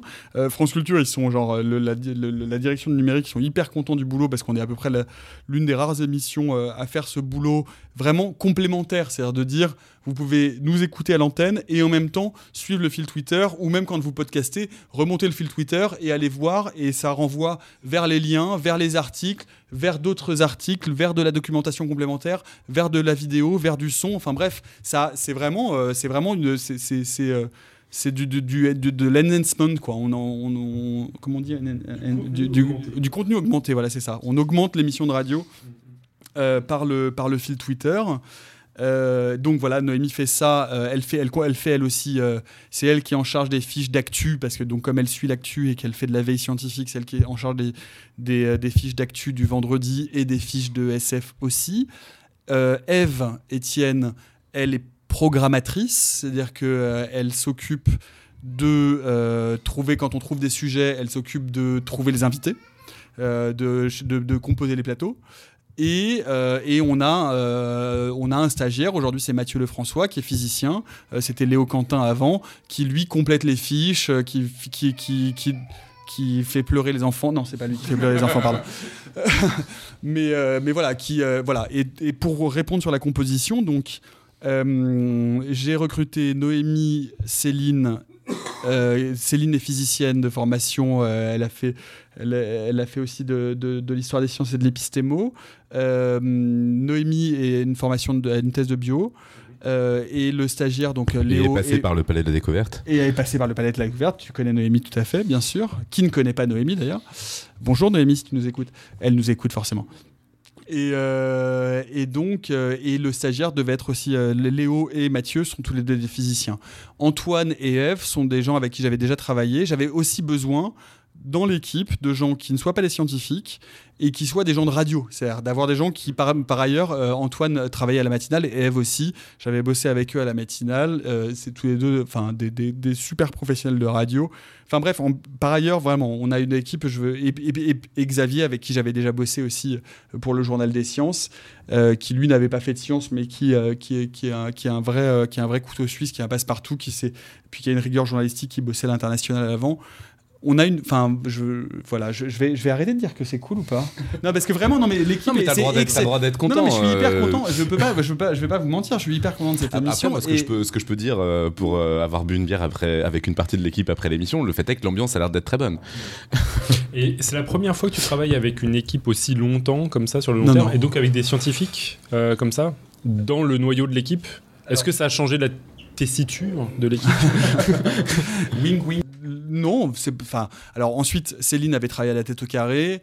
euh, Noémie avait bossé en com au CNRS, donc c'était des scientifiques qui étaient sortis déjà du réseau de la recherche. Donc, euh, donc ça, ça n'a pas changé grand chose. et c'est pas la première fois que je dirige une équipe. Quand j'étais à Entrée Libre, j'avais une équipe de, de- de- de- de- d'une dizaine de journalistes plus, euh, plus quelques personnes à côté. Donc euh, j'ai la direction d'équipe, ça fait partie des choses que j'aime bien faire euh, et je pense que j'espère que je m'en sors pas trop mal. En tout cas, ils ont l'air pas trop malheureux. Hein, dites-moi que vous n'êtes pas trop malheureux. Tweetez que vous n'êtes pas malheureux, s'il vous plaît. Attends, je vérifie. Ah, Il y, a, il y a- il y a- il y a un super, euh, y a un dessin. À l'antenne, on n'est pas vraiment soi-même, dit euh, le monsieur qui a un t-shirt Nostromo. Et euh, réponse à côté Ah, je savais bien que les antennes René altèrent la personnalité. Ah, je le savais, scoop. Excellent. Bravo. C'est toi avec le oui, t-shirt. oui, je vois bien, je retweet immédiatement. Merci. Oui, parce qu'on a des dessinateurs. Ça vous manque dans l'équipe, ça par contre. hein, je, je voudrais Ah pas oui, dire. oui, mais, alors là, euh, par contre, une vraie plus-value qu'on a sur Podcast Science par rapport à tous vos projets, c'est le live sketch. Et ça, je comprends pas parce que est-ce qu'il n'y avait pas une époque où, ça, se, ah, ça se faisait à la télé? Moi, je me souviens Ouais, des, à la des télé, ça émissions à télé dans lesquelles il y avait des live sketchs, Ouais, etc. ouais, ouais. la radio, ça passait vachement moins bien. Mais maintenant, à l'heure actuelle, avec Twitter, il n'y a plus d'excuses pour ça. Non, mais c'est vrai qu'on pourrait, on pourrait, euh, on pourrait prendre dans l'équipe un dessinateur qui nous ferait. Ça, ça demande un peu de. Ça, ça demande un peu de ouais, d'organisation parce qu'il faut qu'on. Mais ouais, ouais, non, mais pourquoi pas, pourquoi pas. S'il y a quelqu'un qui nous écoute et qui veut faire du live sketch, on peut faire, on peut. on- Non, mais surtout, surtout sur les, surtout c'est le vendredi actu, un peu de live sketch, ça serait très très Non, bien. mais je pense que Pouillot ne serait- se laissera jamais euh, débaucher par. euh, euh, ouais, non, dans les questions que je voulais te, te Ah, il y a poser. Céline, il y a Céline qui Ouais. dit, euh, qui dit, on a, on a, on a un, un groupe Messenger qui dit, mais oui, Nico, on est très très heureux dans l'équipe. Merci Céline, I love you. Excusez-nous. hein, mais C'est c'est pas, c'est illégal de parler à ses salariés à cette heure-ci. Et Mais ça, harcèlement. bisous, surtout. hein. Harcèlement, harcèlement. Surtout comme c'est- ça, ouais. Mais on s'aime. euh, vous, vous nous per- permettez, vous, vous nous permettez d'être heureux un peu. Vous nous permettez d'être heureux dans la vulgarisation scientifique, bordel. Mais nous aussi, on s'aime. hein. Nous, on s'adore aussi. Hein. Ah, elle m'a fait un petit cœur. Bref, il y a- Vous voyez, c'est pas du harcèlement. Syndrome de Stockholm. Non, y a- il y a un- ça suffit, Carner. Donc, euh, non, alors il y, a- il y a un truc qui me plaît beaucoup dans, dans ton parcours, dans ce que tu racontes, euh, que- qu'on a, qu'on a entendu depuis longtemps, mais qui est, qui est quand même euh, l'aspect euh, très euh, ouvert de la science fait partie de la culture parmi tant d'autres choses et qui est, qui est vraiment quelque chose pour lequel j'ai l'impression qu'on se bat tous au Palais de la Découverte tous les jours et qu'on n'a pas, on n'est pas prêt d'avoir gagné, mais ça fait plaisir que le présentateur d'une émission de science soit quelqu'un qui juste est passionné de science et pas un scientifique de formation. Je trouve qu'en fait c'est vachement bien. Ça, ensuite, ensuite c'est toujours, toujours la question est-ce qu'il faut être scientifique pour être vulgarisateur? J'en sais rien. Moi, j'ai pas de réponse du tout à cette question-là. Bah, je pense que ça dépend quel type de vulgarisation. Enfin, pour ce qu'on fait au Palais de la Découverte, par exemple, c'est pas possible de pas être dans sa discipline. Oui, mais c'est, mais c'est, Mais c'est pas vraiment autre même- chose. C'est pas du non, tout non, même c'est pas la même chose. C'est- un philosophe devant des, des Verlaine meilleurs avec des réactifs. Imagine ce qui va se passer, quoi. Non, non, mais globalement, si tu me mets en chimie, je pense que je pense qu'il y aura beaucoup de morts. Je, Non, peux- mais- je- je peux, je peux faire un truc genre hyper cucul à praline à mort, mais c'est dire que en fait, à partir du moment où euh, tu parles de quelque chose qui, enfin, sincèrement t'intéresse et te passionne, enfin, tu vois, je veux dire, c'est le, truc en fait quand, j'ai quitté, euh, quand j'ai quitté mes, quand j'ai quitté la, fac en, tant que prof, j'étais pas triste de quitter la fac, j'étais triste de quitter l'enseignement. J'ai repris l'enseignement après pour faire de la radio, mais tout ça c'est la même chose. Enseigner la radio, c'était transmettre quelque chose que j'adore faire.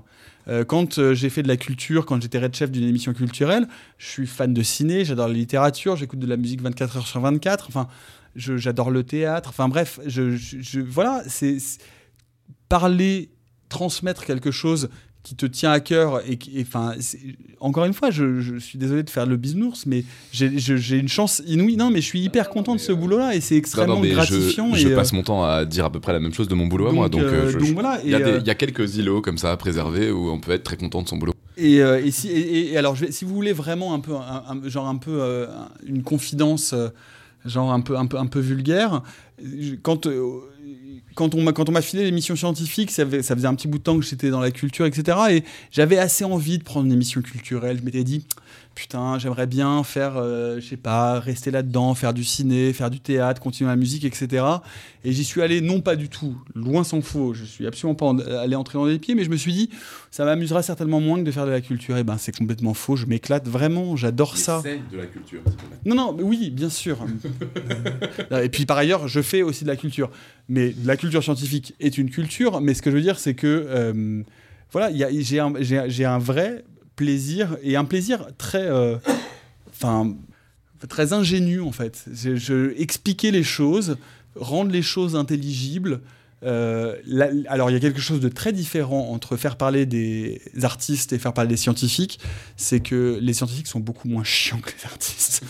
Mais vraiment, ils sont moins pénibles. Non, non, moins pénibles. Euh, les scientifiques ont certains travers, mais ils parlent volontiers et ils sont animés par ça. Comme ça, généralement, ils, sont... super contents. Non, mais bien sûr. Euh, il y, en a qui sont, il y en a qui sont, qui coupent un peu les cheveux en quatre. Il y, en a qui sont, qui sont jargonnants. Il y en a qui sont un peu casse-couilles, forcément peu importe. Mais en attendant, euh, en attendant dans l'ensemble et dans l'écrasante majorité, ils sont contents de venir valoriser euh, ce qui est leur boulot et ce qui est aussi vraiment leur passion. Et donc, forcément, on est dans un cycle vertueux parce que les gens euh, viennent pour parler de ce qui les anime, de ce qui structure leur vie professionnelle, souvent depuis des années. Et, et donc, forcément, ils portent une passion. Et donc, c'est extrêmement, extrêmement, pareil, gratifiant de d'aider ces gens-là à formuler leurs recherches, à formuler leur passion, à permettre de la transmettre et de voir que par ailleurs, il y a un public qui la reçoit. Enfin, tu vois, ce, métier de passeur-là, parce que c'est bon métier hein, d'être passeur. Moi, je suis détenteur d'aucun savoir, je suis juste une, juste, juste une courroie. à force, quand même, tu dois accumuler un peu des trucs. Non, non, non, non, non, non, non. Et puis, enfin, non, non. Oui, j'accumule une, mais, mais vraiment, genre, un, tapis, un tapis de sol, quoi. tu vois, juste un truc pour, quand je tombe, je me fais pas mal au dos, pas trop, mais c'est tout. Euh, je veux dire, je suis détenteur d'aucun savoir. Je ne suis pas là pour expliquer les choses. Je ne suis pas là pour raconter les choses à la place des gens. Je suis là pour. Je dis toujours à mes, à mes, à mes invités vous êtes, les locomotives, je suis le chef de gare. Je suis juste là pour vous aiguiller. Vous êtes là pour parler. Moi, mon boulot, c'est juste d'orienter les rails. C'est tout.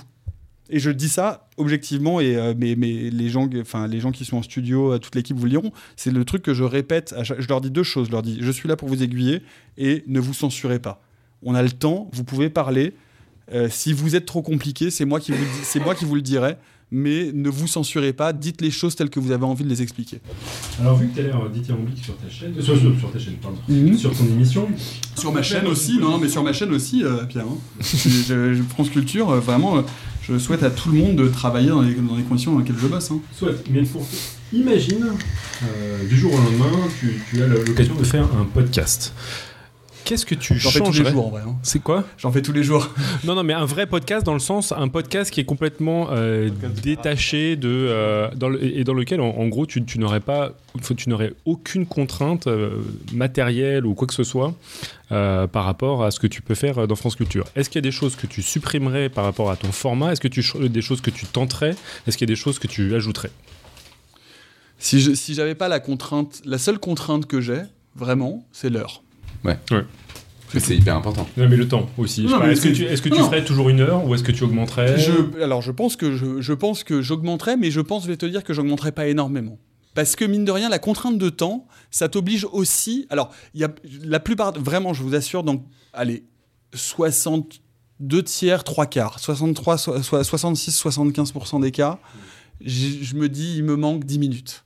10 minutes pour aller au-delà parce que j'ai un peu parce que c'est et, en même temps c'est tout le sel de la radio et c'est tout le vraiment c'est tout le sel de la radio c'est de se dire que tu as une heure Et comme moi, mon angoisse perso, décidément, c'est confidence ce soir, mon angoisse perso, c'est toujours un peu la peur du vide. C'est je me dis, mon Dieu, mais je suis pas assez intelligent, je vais pas réussir à les faire parler jusqu'au bout. Bref.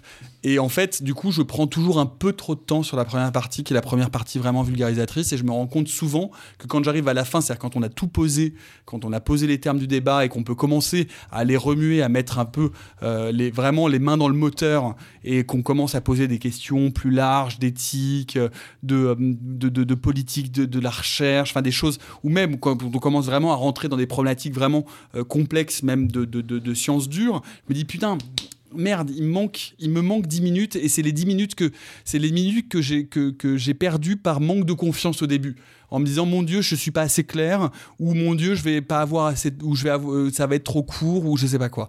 Mais ça c'est mon ça c'est mon défaut à moi. D'ailleurs sur ce sujet-là, vu que votre métrique c'est les podcasts, pourquoi vous n'enregistreriez pas des émissions plus longues quitte à en passer qu'une partie à la radio en direct? Parce que le direct c'est la radio parce que la radio c'est du direct et parce que c'est important et c'est important dans la dynamique, c'est important dans l'énergie, c'est important pour les invités aussi. Euh, non mais vraiment, non non mais c'est euh, il, nous arrive de temps en temps de faire ce qu'on appelle des PAD, prêts à diffuser, donc des émissions qu'on enregistre.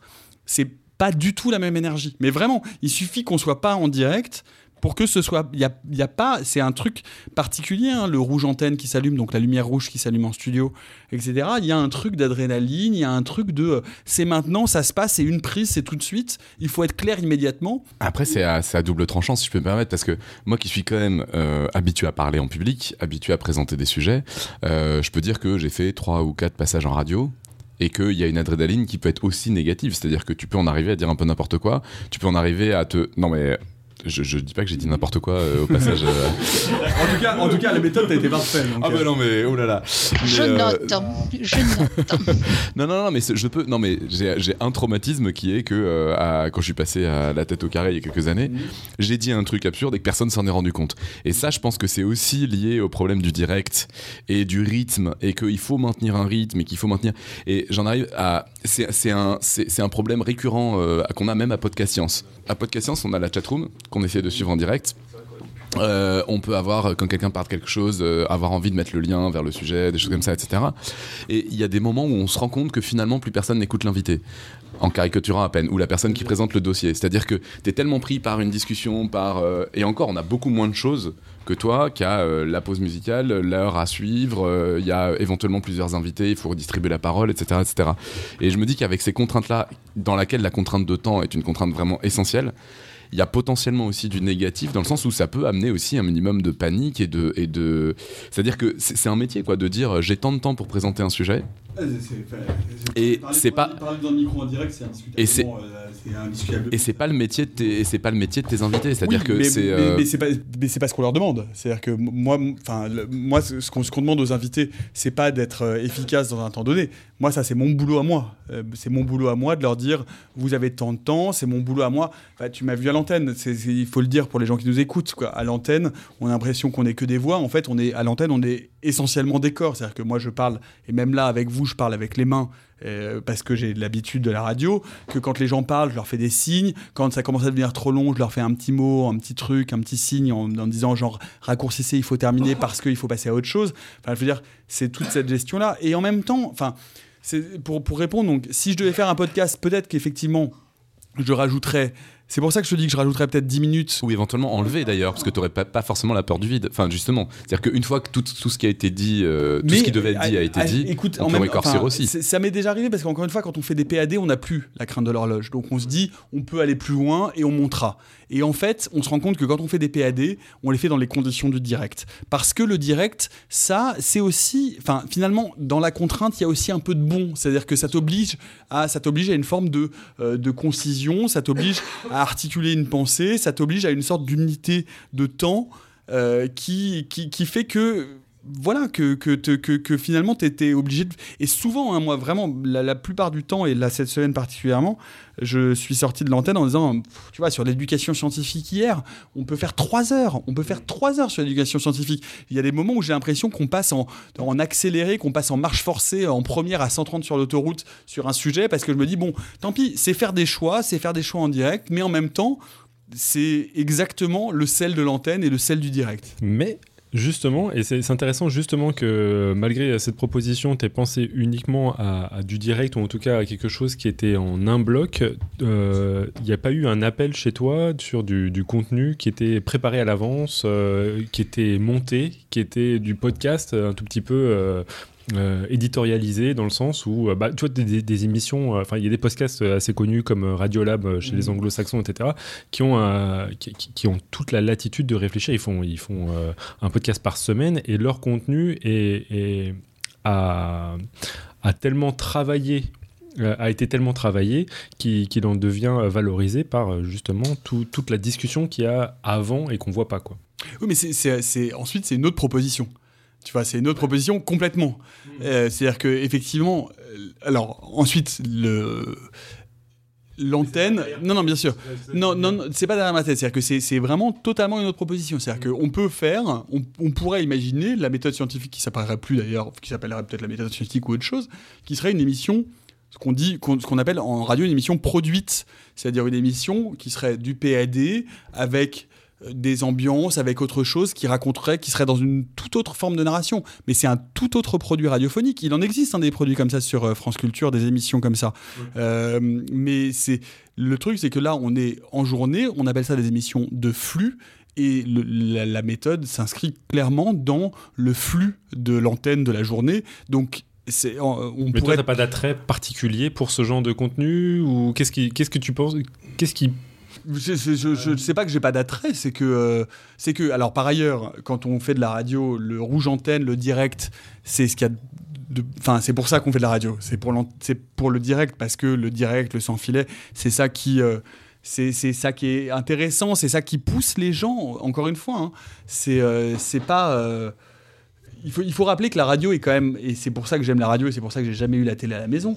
Euh, la radio a cet avantage inouï, et on peut en parler euh, pour les podcasts et ce qu'on est en train de faire, c'est que euh, la radio, c'est un média discursif. C'est un média où on parle, c'est un média où on explique, où on raconte, où on discute, c'est un média de langage, enfin c'est important, c'est un média où on formule de la pensée, euh, où on n'illustre pas, où on est, où on regarde pas, où on écoute de la pensée se faire. Et c'est ça que moi, je, je c'est petit aparté, et je l'ai dit aujourd'hui euh, à l'issue de l'émission du jour, qui, euh, qui était une émission, c'était amusant cette émission.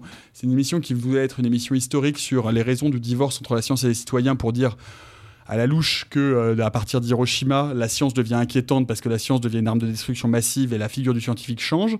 Et pour X et Y raisons, on n'a pas d'historien des sciences en plateau, on a deux philosophes et, euh, euh, euh, un, un- éthicien, entre guillemets, enfin un économiste. Bref, et en fait, l'émission se passe complètement en dehors des clous que j'avais prévus. Et on passe une heure à faire de la philosophie des sciences et à réfléchir en direct. Et moi, je sors de là, je suis une pile électrique parce que je me dis, putain, on a réfléchi en direct, on a pensé ensemble, on a pensé avec l'auditeur, il y a une pensée qui s'est construite là, comme ça, genre euh, ex nihilo devant nous, de rien.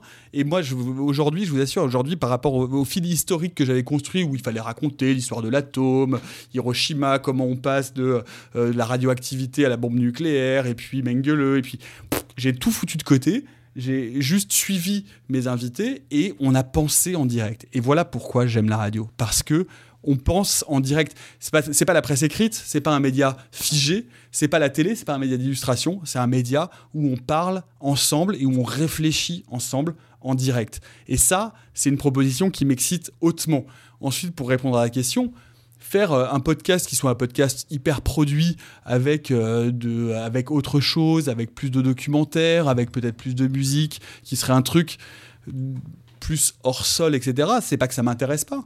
Euh, ça m'intéresse tout à fait. C'est pas une proposition qu'on me fait pour le moment. Et je l'ai fait, par exemple, pour d'autres sujets. Euh, le, je parlais du documentaire Bowie tout à l'heure. Je fais 8 heures de documentaire où j'ai passé, des, j'ai passé 150 heures en cabine de montage à monter des trucs, etc. C'était pas 8 heures en live. Non, non, non, Ah non, non, non, c'était- non, non, c'était pas du live, c'était- du, documentaire. Je suis allé rencontrer ces musiciens. Il faut écouter, et il faut podcaster, euh, Pierre. Je l'ai pas podcasté, mais 8 disons que. euh, faut, comme- être motivé aussi. Comme globalement, dès que je suis en voiture ou que j'ai du temps, j'ai la radio qui est allumée et la radio 80, 15% du temps c'est France Culture, j'ai entendu euh, pas mal de, de, de Non, passages ouais. de ça.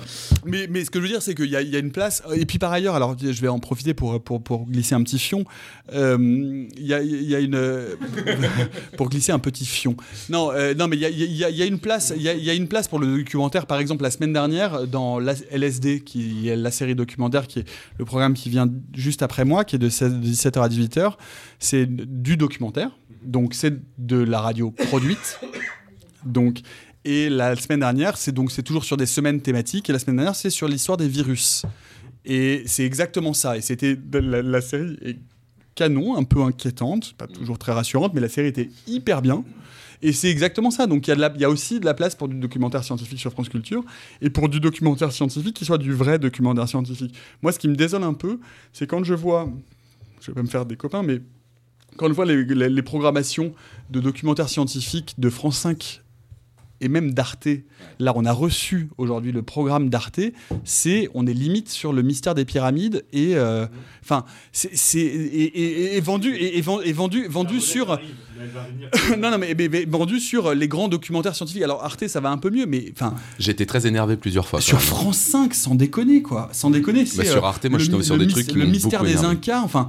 C'est, euh, c'est, vraiment enfin d'une enfin Alors comment ça Il y a, il y a la Il y a eu autant la de géants quand même. Il y a un moment, il y a au moment où ils avaient commencé à faire des trucs sur les, alors, je sais plus lequel c'était, mais euh, il y a euh, Hygiène Mentale qui avait fait tout un truc en disant que c'était absolument incroyable que sur France 5 on mette un truc, de, des- une émission scientifique qui parle de géants. Ah oui, oui, bien sûr. Non, non, mais euh, là, y a- sur France 5, il y a eu euh, Les Secrets de l'Atlantide. Enfin, non, non, mais c'est vraiment, enfin, c'est vraiment le, la, de la science, enfin, le, le- pire de la science racoleuse, mais qui se vend comme euh, les grands formats scientifiques. hein. Enfin, c'est, moi, c'est ça, c'est là, là-dessus que je suis un peu en colère. Arte, je veux pas trop, trop leur taper dessus parce que c'est quand même mieux et qu'ils ont fait, ils ont fait quand même des trucs, même. Enfin bref, ils ont, une, une proposition, une programmation de documentaire scientifique qui est un peu meilleure, mais qui est même encore, enfin je trouve sincèrement parfois un chouïa bord cadre. Ah bah, euh, enfin, ouais, ouais. Moi, je, je peux vraiment dire que j'ai vu des trucs qui m'ont énervé, c'est sûr. J'aurais juste une euh, remarque perfide. euh, C'est, tu dis que tu étais comme une pile électrique après l'émission d'aujourd'hui, mais j'aimerais juste savoir si parfois tu n'es pas comme une pile Ah électrique. bien sûr, oula. Ça t'arrive de ne pas Mhm. être comme une pile électrique, d'accord. Oh, C'est juste parce que je t'ai pas encore assez vu. Euh, Non, non, non, non, mais, euh, non, non, mais euh, et, puis, euh, et puis les gens de l'équipe vous le diront, hein, il y a des... Il y a des émissions, euh, il y a des émissions desquelles je sors frustré, euh, il y a des émissions desquelles je sors pas content. euh, il y a des émissions. Euh, Des noms. Non, non, alors, non, non, Par exemple, pas- quand t'as invité Pierre, t'étais pas content, quoi. Non, c'est pas que j'étais, c'est pas que c'est pas que j'étais pas content, c'est que j'étais furieux. Mais bon, ça c'est autre chose. Mais non, Pierre, j'ai essayé de le réinviter, il veut plus. J'ai commencé l'émission quand même, euh, pour la petite anecdote, parce que ça, à mon avis, c'est le genre de truc que tu dois pas remarquer, mais euh, qui, qui, qui, euh, que tes invités doivent se mortifier après. Tu m'as souhaité, tu, tu, tu m'as souhaité la bienvenue et je t'ai souhaité la bienvenue en retour sur ta propre émission. Donc j'étais parfait. Mais je suis, je- je- chaque émission est une découverte. Non, non, non, mais pour vous, pour vous dire, il y a des, non, non, il y a bien sûr qu'il y a des émissions dont je sors pas content. Euh, les émissions dont je sors pas content sont en général, euh, sont en général les émissions où j'ai l'impression qu'il se passe pas grand chose. C'est-à-dire que ces émissions, enfin, alors parfois, euh, et parfois il y a des problèmes, parfois il y a des problèmes d'invités euh, qui sont indépendants de nous, mais il y a des invités qui sont, euh, qui ont la trouille du micro, qui sont, qui, les, pires sont, ne sont pas ceux qui ont la trouille du micro, parce que les pires sont ceux qui veulent, qui veulent être plus roy- royalistes que le roi. C'est ceux qui veulent être dans l'absolue euh, précision du propos et qui ne supportent pas le moindre écart à la doxa. Ça, c'est extrêmement agaçant. Et, c'est ceux qui. la- on, en- rigole dans l'équipe en disant c'est ceux, quand tu leur poses une question, tu fais euh, Ah, Je suis désolé, je peux pas vous répondre, je suis pas spécialiste. Mais. Et ils te répondent. Et ça, c'est hyper agaçant parce que tu te dis Mais. Enfin, tu vois, genre, mec ou nana, ça fait genre. 20 ans ou 30 ans que tu bosses dans ce domaine-là, bien sûr que tu as un regard panoramique et évidemment que je sors un peu de ta spécialité, mais bien sûr que tu peux répondre. Donc non, les- il y a, il y a des émissions où, où l'alchimie prend pas forcément avec les invités, où euh, j'ai l'impression qu'on n'apprend pas grand-chose, où, où c'est... C'est cette espèce, tu sais, Pierre, de, magie de l'antenne, c'est-à-dire de ce que je disais tout à l'heure, de dire qu'à un moment donné, on pense en direct et d'un seul coup, il y a une émulation. Et ben, il y a des fois où, euh, comme tu fais une mayonnaise et ça prend pas. Mais c'est vrai que le coup d'avoir de l'écoute en direct, ce que tu dis est vraiment très intéressant parce que justement, enfin, ça fait un peu euh, très très euh, très manque d'humilité, mais comme je suis passé plusieurs fois à l'antenne, je peux voir justement qu'il y a toute une différence entre des moments où on voit qu'on arrive à s'écouter et des fois où on n'y arrive pas. Et l'antenne, le, le, direct, j'y reviens quand même. C'est vraiment pas, pour moi, ça n'a pas été une aide, quoi. Alors qu'encore une fois, j'ai l'habitude de parler. Mais euh, c'est, euh, t'as, les micros, t'as les personnes. Alors je pense que le nombre d'invités compte. Je pense que par exemple, là, il y a une chose qui, euh, après le passage chez toi, où je me suis dit que c'était ça qui avait fait aussi que ça marchait, que ça marchait pas. Je pense qu'une discussion non préparée avec d'autres intervenants sur un même sujet, c'est casse-gueule. C'est hyper casse-gueule parce que c'est très difficile de. Tu commences un propos, puis c'est quelqu'un d'autre qui prend la parole après, qui va partir dans une autre direction et t'arrives pas à. Voilà. Et en même temps, et Si en même tu temps, arrives je suis à pas tout à faire- fait d'accord avec ça, Robin, parce que des discussions, c'est- c'est- on, a, on, a, on a hésité par exemple sur la formule du vendredi, justement, euh, la formule de table ronde d'actu. Au départ, euh, la formule initiale, c'était de dire c'est nous, euh, à la méthode, on sélectionne les deux grands thèmes ou les trois grands thèmes duquel on va discuter et on prend des journalistes généralistes qui vont pouvoir justement un peu agiter, un peu, euh, un peu remuer tout ça. Et on s'est rendu compte effectivement qu'en fait, très, très vite, on remuait de l'air. C'est-à-dire que on était, c'était du café du commerce, c'était des généralités, on n'apportait pas beaucoup de savoir et c'était un peu, c'était un peu vide et c'était pas très bon et puis tout le monde n'était pas tout à fait à sa place.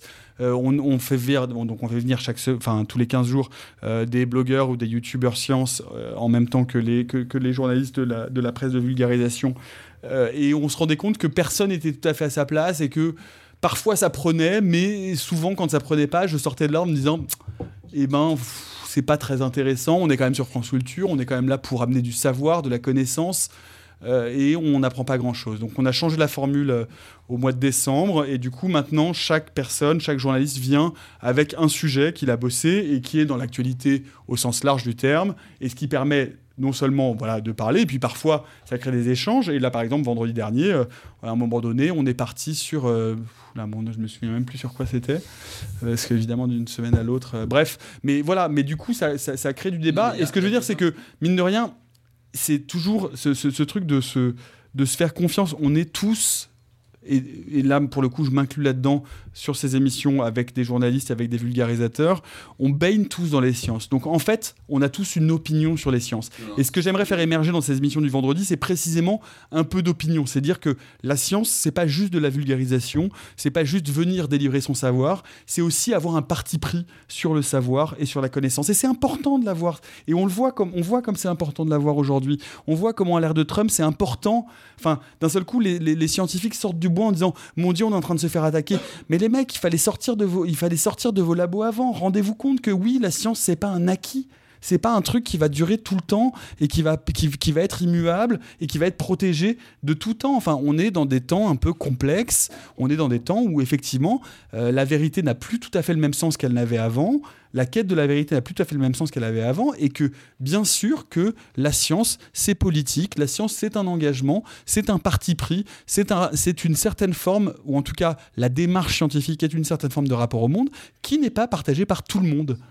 Est-ce qu'il n'y a pas une démarche avant euh, éducative qui devrait être mise en place pour qu'il y ait un lien euh, social qui puisse se faire entre des scientifiques et le grand public? Moi, je vois que tu constates le fait que les scientifiques se trouvent à l'heure, à l'heure actuelle démunis euh, parce qu'ils ne se rendent pas compte qu'ils auraient dû parler plus tôt au grand public. Moi, personnellement, ce que je... ce Pas, que- pas seulement plutôt au grand public, hein, c'est juste s- s'inclure un peu plus dans la vie de la cité. C'est c'est pas juste par le grand public, hein, les scientifiques parlent au grand public à peu près, mais... euh, Bah, c'est- rare. Et moi, personnellement, ce que je regrette, c'est qu'il n'y ait pas eu plus de, de, de ponts, de, de ponts liés, et pas seulement par les médias, mais par euh, les, les- les ministères, etc., entre le grand public et, et la science. Parce que. Et euh, donc, ce que je disais, c'est qu'il y a, d'une part le- les scientifiques sur lesquels on, aimerait bien pour reposer le fardeau de faire le, pont entre la, société et leurs travaux. Mais pour moi, ça, ne peut être fertile que si la, société elle est prête à, accueillir ça. Et ça, passe par une, éducation correcte euh, en sciences de cette population-là. Alors, je vais te dire déjà, écoute l'émission d'hier, parce que c'était consacré exactement à ça. Et puis on en a reparlé un peu aujourd'hui. Ensuite, ensuite euh, alors, là on commence à rentrer un peu dans des grandes considérations, euh, et je veux veux pas avoir l'impression d'avoir des, points de vue trop vaseux là-dessus, mais, mais il y a des postulats, enfin je vais dire, je vais dire des généralités là-dessus.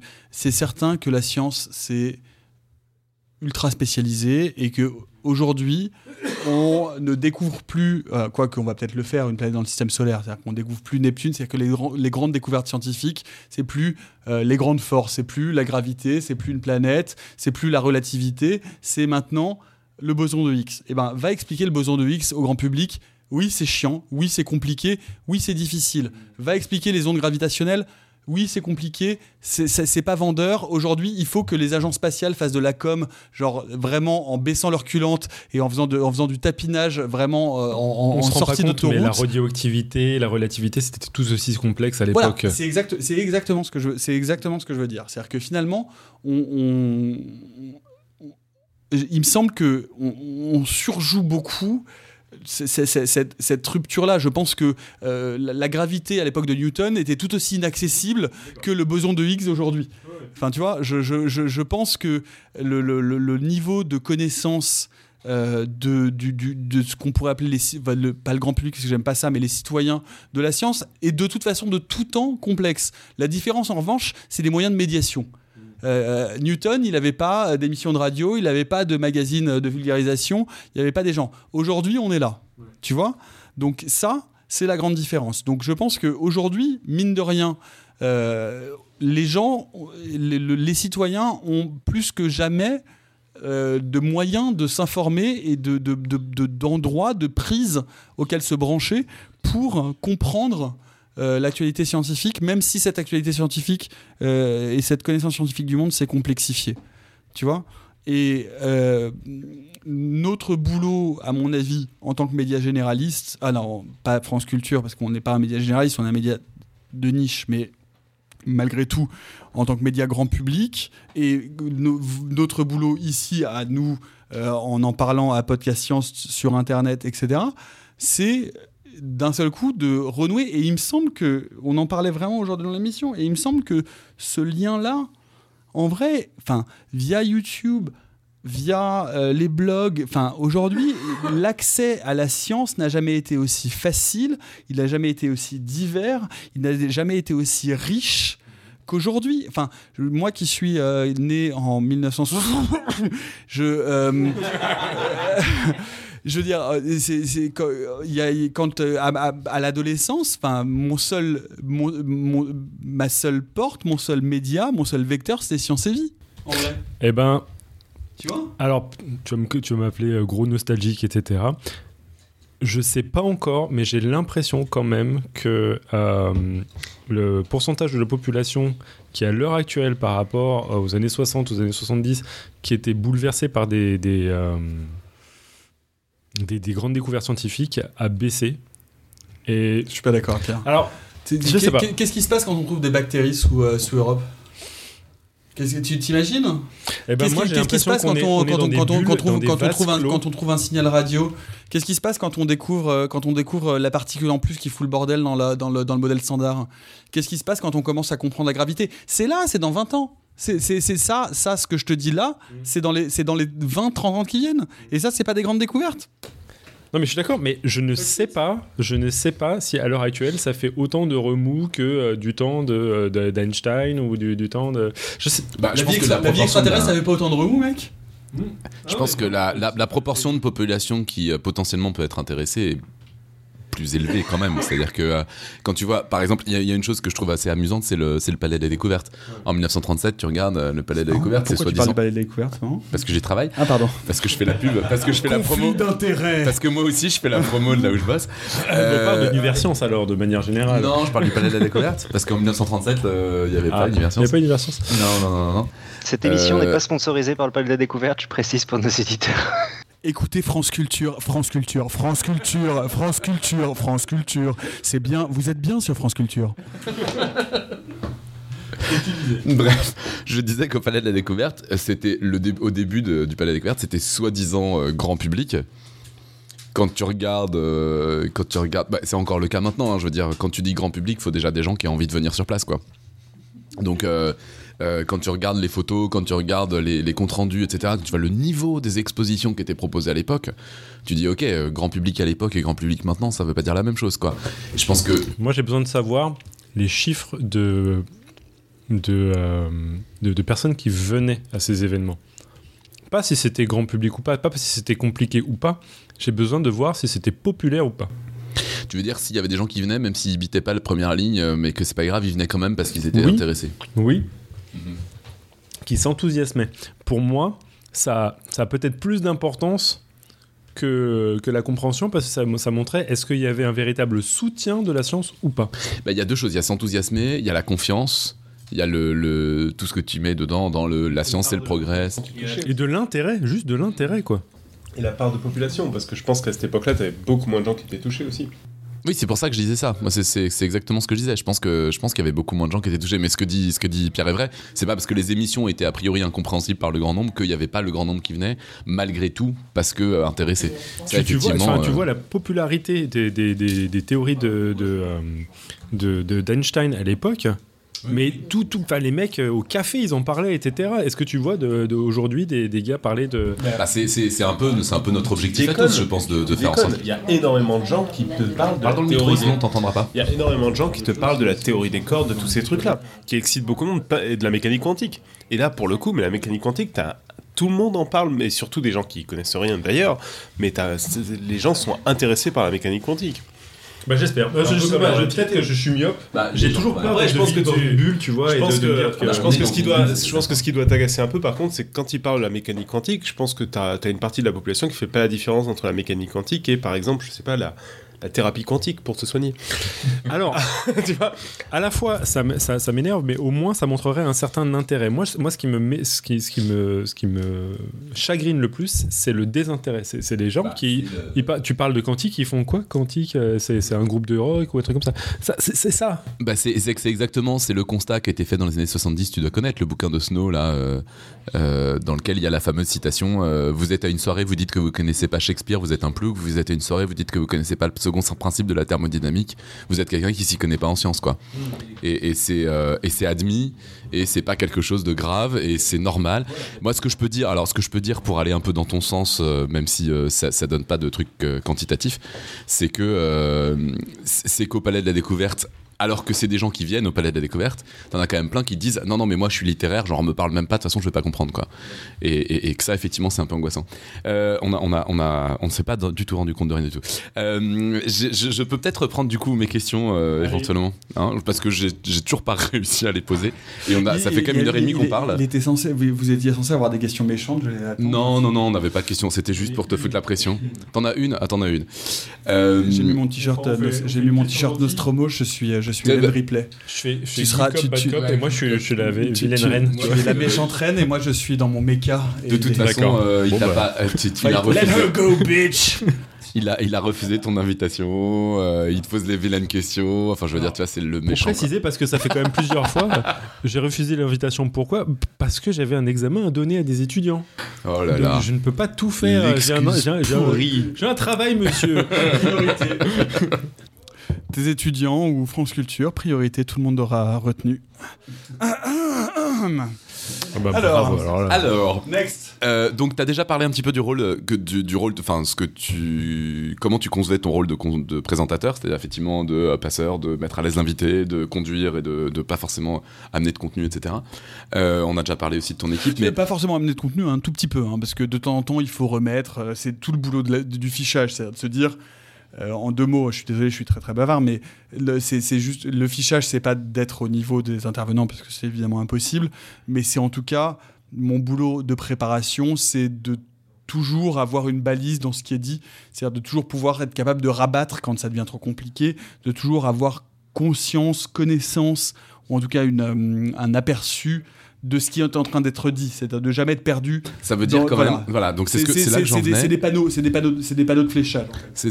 C'est là que je voulais en venir, c'est qu'effectivement, c'est-à-dire que pour chaque euh, émission, il faut quand même que, t'en- que, tes, que tes fiches, les lectures de fiches et ta recherche que tu as fait avant l'émission te permettent de comprendre, d'être à peu près certain de comprendre tout ce qui se dit dans l'émission. Alors, à peu près certain. Alors, je vais. Enfin, Oui, tu vois oui, ce que je veux dire? Enfin, c'est- tout à fait. Non, Parce non, que c'est- exactement, moi qui, exactement moi la qui suis question. hein. angoissé dès qu'on me demande de parler d'autre chose que de maths, et même dans certains sujets de maths, si je, si je maîtrise pas, je veux pas en parler, je me dis, enfin, je suis très admiratif pour. euh, et, et- et en même temps, je trouve que c'est complètement suicidaire de- d'accepter un rôle où tu présentes un truc où tu risques de poser des questions complètement à côté de la plaque, de intérêt comprendre. n'est pas de comprendre tout. Mon intérêt il y a des moments. Enfin, en fait, j'adore moi ce, que, j'appelle ce, ce truc, ce, ce sentiment de ligne de crête, c'est-à-dire euh, d'arriver à un moment donné où mine de rien, on fait de la vulgarisation, donc je suis là pour faire en sorte que les gens comprennent. Étant moi-même le premier auditeur, si je ne comprends pas, c'est donc qu'a priori, il y a beaucoup de gens derrière moi qui ne comprennent pas non plus. Mais il me semble aussi important, et c'est ce que je dis toujours, et ce que je vous disais tout à l'heure à mes invités euh, quand je leur dis ne vous censurez pas, il me semble important que la parole scientifique puisse se déployer en dehors et au-delà de ce que moi, je suis capable de comprendre. C'est-à-dire qu'il est aussi important qu'à certains moments, il y ait, y ait une, une- une zone où les invités puissent continuer à parler, à développer une pensée, même si moi, je ne la comprends pas parce que je ne suis pas spécialiste, euh, d'autres auditeurs peuvent la comprendre. Même si on se... C'est toujours... Moi, je trouve ça toujours très agréable, par ailleurs, intellectuellement, de me laisser déborder un peu. Alors, évidemment pas trop, il faut pas complètement euh, nager dans le potage et complètement perdre les repères. Donc c'est pour ça que je dis que le travail de fiche et mon travail de préparation consiste en ça. C'est-à-dire de me dire, je sais de quoi il parle, je sais ou de quoi elle parle, la direction dans laquelle il ou elle est en train d'aller. Là, on est en train d'a- d'atteindre des niveaux de précision, de spécialisation ou d'abstraction qui sont un peu trop lointains pour moi. C'est-à-dire que je comprends pas tout, mais que je laisse développer. C'est important et c'est, à mon avis, exactement notre marque de fabrique et c'est ça auquel je tiens absolument. C'est cette ligne de crête qui est que on peut déborder un peu mon espace de compréhension. C'est pas grave. Au contraire, c'est même bien. Et c'est même bien parce que si on et, puis même pour les auditeurs, on n'est pas obligé de tout comprendre à ce qu'on entend. C'est pas grave de ne pas tout comprendre. Au contraire, je veux dire, ça peut donner l'envie d'aller chercher, de compléter. Je veux dire, on n'est pas là pour expliciter tout et pour faire du B à bas. euh, Oui, et puis il y a pour, plein de pour notions. tout niveler par le Il y a bas. plein de notions en plus où c'est à force d'en entendre parler que tu finis par comprendre Absolument. un truc. euh. Et puis, et puis surtout, c'est important, c'est essentiel que ces gens et ces chercheurs qui viennent parler ne soient pas bridés dans l'expression euh, de leur savoir. Donc évidemment, euh, il faut pas que ça déborde, il faut pas que ce soit euh, overwhelming. Le mot français me vient pas, je sais pas pourquoi je le pense en anglais, peu importe, que ce soit débordant, enfin voilà. Euh, mais euh, mais qu'à un moment donné, on puisse à un moment, laisser la parole s'exprimer jusqu'à un point où moi je suis un peu débordé dans les savoirs qui sont exprimés. Peu importe. Ensuite, je rabats. Ensuite, je reviens, je rabats. Parfois, j'essaye de synthétiser, de dire voilà ce que j'ai compris, euh, préciser les choses. Quand j'essaye au maximum de faire expliciter, mais s'il y a une marge de débordement euh, où on est dans quelque chose d'un peu plus pointu, d'un peu plus technique, il est essentiel, c'est pas important, il est essentiel qu'elle puisse s'exprimer. Je ne suis pas l'alpha et l'oméga de l'auditeur, je suis certainement moins intelligent que les auditeurs euh, de France Culture, peu importe. Non, non, mais voilà, je, ne suis pas, euh, tout ne doit pas être rabattu à l'aune de euh, ma compréhension. Mhm. Je pense qu'on a tous nos raisons. C'est un truc, j'aimerais beaucoup lancer, comme il y a eu des chaînes sur pourquoi t'aimes la science, tout ça, machin. Mais je suis le dernier à y répondre. Mais j'aime, bien la question de pourquoi, pourquoi on veut vulgariser? Pourquoi, finalement, pourquoi on trouve ça intéressant? C'est-à-dire que pourquoi on trouve ça important? Tu as partiellement répondu quand tu disais, euh, les gars, la méthode scientifique, c'est pas un truc gagné, etc. Et je pense que du coup, toi, t'es convaincu que c'est important, euh, tout ça. Mais est-ce que, tu- est-ce que tu vois un rôle de l'émission? Est-ce que tu vois un public à viser particulièrement? Est-ce que tu te dis que tu gardes le public tel qu'il est, c'est bien? Est-ce que tu te dis il y aurait des nouveaux publics à avoir? Est-ce que tu te dis est-ce que tu as, tu des idées là-dessus? Est-ce que euh, sur euh, tu vois le rôle de l'émission et le public qu'on vise quoi? J'ai, alors, j'ai pas de. alors, il y a plusieurs questions là-dedans. Euh, d'abord, le public qu'on vise, on l'a rencontré, ce public-là, quand on a fait la semaine, euh, le forum L'année vue par les sciences à la Sorbonne fin février. Et on a été assez surpris parce qu'il y a un public euh, euh, captif de France Culture, qui est un public assez, euh, assez âgé, CSP, euh, fonctionnaire, prof. euh, voilà, euh, il faut noter par ailleurs, et c'est important parce que c'est exactement ce qui s'est produit à la Sorbonne, que euh, l'auditeur moyen de France Culture est plus jeune que l'auditeur moyen de France Inter, par exemple. Ah ouais. Ouais, ça, ça vous surprend. Et ça vous surprend, mais bah, eh oui, et, et oui, ça, ça, ça c'est la grosse surprise Bah, on du avait soir. dit qu'on faisait les Le vieux scoop. médias aujourd'hui, donc voilà, euh, le public moyen de France Culture. su. Pourquoi le public moyen de France Culture est Que plus 73 ans. Non, non, non. euh, alors, je veux, je, veux, je veux pas dire de bêtises, mais je crois qu'il a je, il- 54 ou 55 ou Alors, si je peux me 56. permettre, pour les rencontres en direct, il peut y avoir des biais aussi. Par exemple, moi, ça m'aurait beaucoup intéressé, mais. euh, Mais on, on- non, non, mais tout ça pour te dire que la, la raison pour laquelle le, le- le public, l'âge moyen du, du public de France Culture est plus euh, jeune que celui de France C'est que euh, France Culture a un énorme euh, socle de public d'étudiants. Voilà. Et, euh, pendant, et pendant le forum vue par les sciences, qui a été donc une, une journée complète où on a enregistré cinq émissions un samedi dans le Grand Amphi de la Sorbonne, qui était ouvert au public, etc. On a trouvé ce qu'on appelle le public classique de France Culture, c'est-à-dire nos auditeurs habituels, qui sont effectivement ces personnes-là. Et l'après-midi, objectivement, sincèrement, on avait au moins, dans, le grand amphi de la Sorbonne, deux tiers d'étudiants. On avait deux tiers d'étudiants. C'est, pour nous, c'est incroyable. Et je pense, très sincèrement, que ça explique amplement euh, les chiffres d'audience que je vous donnais tout à l'heure. Je pense qu'on a touché un public d'étudiants euh, qui euh, nous podcast, qui nous écoute évidemment pas en direct, qui est un public d'étudiants curieux, scientifique ou pas scientifique, ça j'ai pas de, aucun moyen de le juger. Mais ce qui est certain, c'est que on a, euh, a, touché un public, euh, on a débordé le public euh, cible ou classique euh, de France Culture sur les podcasts. Donc ça c'est la et, ça on- et vraiment on l'a vu on à, la- Sorbonne je dis pendant le forum il y avait au moins euh, toute la journée de, de 10h du matin à 6h du soir il y avait au moins entre 5 et 10 personnes qui live tweetaient le forum Euh, ce qui était ce qui- peut paraître pas énorme ce qui en vrai euh, est assez énorme pour un pour un événement qui est un événement hyper institutionnel euh, enfin tu vois je veux dire d'une émi- d'une émission de radio en public etc ça c'était la première question. J'ai perdu la deuxième. Bah, en gros, c'était est-ce que tu as des objectifs? Euh, que ce soit sur le rôle que l'émission a joué ou sur le public et ou enfin ça va avec le public qu'elle doit viser. Alors, euh, alors j'ai pas, j'ai pas d'objectif euh, officiel dans le sens où j'ai pas d'objectifs qui sont fixés par la direction. Tu te fixes pas pour que l'équipe se fixe. No- no- notre, notre ambition, c'est, euh, c'était, c'était évidemment de toucher le plus de monde possible. Non, non, non, non, mais, mais, mais notre, notre, notre ambition au départ, quand on a monté l'émission, c'était, on savait évidemment que ça, se- passerait, ça, se jouerait sur les podcasts.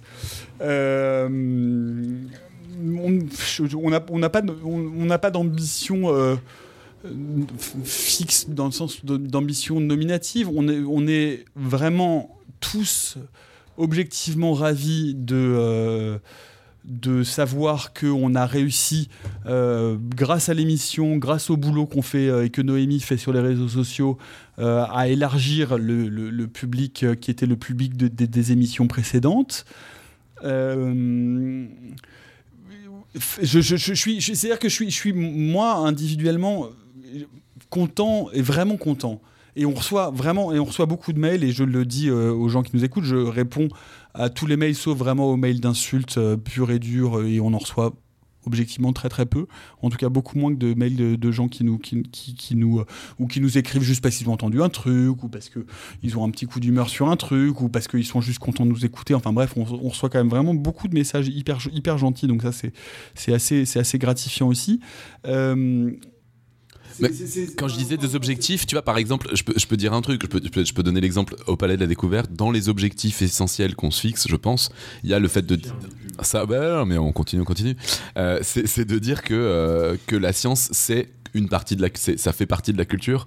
Euh, c'est clairement quelque chose qui fait partie de, de- des objectifs qu'on peut, qu'on peut se fixer. Euh, quand on est particulièrement comme moi en maths, qui est une discipline euh, beaucoup rejetée, qui a traumatisé énormément de monde, dans les objectifs qu'on se fixe, il y a détraumatiser des gens qui ont été traumatisés. Tu vois, c'est dans ce sens-là que je parlais d'objectifs éventuels. maths, hein. on, en, je- on en a reparlé dans l'émission Oui, oui, d'hier. euh, mais c'est c'est dans ce sens-là que je parlais d'objectifs. C'est-à-dire, est-ce que cette émission-là, tu lui vois un objectif particulier tu Pas, pas, dans, pas, dans, pas dans le sens où tu le définis là, enfin c'est... euh, Écoute, je, je- je- de la- le- je- non, j'ai pas de réponse. La seule, je- le, seul, le truc, si je peux, le, le- le- le seul truc que je pourrais te dire qui irait dans le sens de ça, c'est que je crois que ce qui et c'est un truc en plus par ailleurs assez important pour moi au sens au sens large du terme, c'est euh, mais enfin, vous, allez- prendre ça pour une espèce de formule de com, alors que ça l'est pas, parce que c'est vraiment quelque chose. C'est vraiment quelque chose qui me travaille. Et puis depuis que je bosse à la radio, parce que je pense que c'est quelque chose qui, euh, qui aujourd'hui euh, est précisément une sorte de contre-pied avec ce qu'on vit et ce qu'on vit dans l'univers audiovisuel en règle générale. C'est parier sur l'intelligence des gens. Non, non, mais je veux, enfin, tu vois, je veux pas que ce soit que ça, Non, non, mais- que ça sonne comme une formule, mais, euh, mais te dire que c'est ce que je te disais quand je te dis si je me laisse déborder, c'est pas grave, parce que je parie sur l'intelligence des gens pour combler celle qui n'est pas la mienne. Et euh, Pour faire une transition justement sur l'intelligence l'intelligence c'était des une gens, grande je vais, je vais faire remonter l'impression une... d'avoir mon momentum, euh, tu vois, genre mon pep talk, euh, genre l'intelligence des gens, et tu me coupes. Ok, ça. Oui, non, c'est c'est juste pour Carner, justement- rien à foutre. L'intelligence, Carner, l'intelligence des gens, pff, rien à, rien, rien- Justement, rien à je fais taper. remonter la question qui va te permettre de jauger euh, l'intelligence de la chatroom. Les gens, en t'écoutant, se sont demandé euh, est-ce que c'est bien des tatouages que tu as sur tes bras et quels sont-ils? Ah, la désespérance.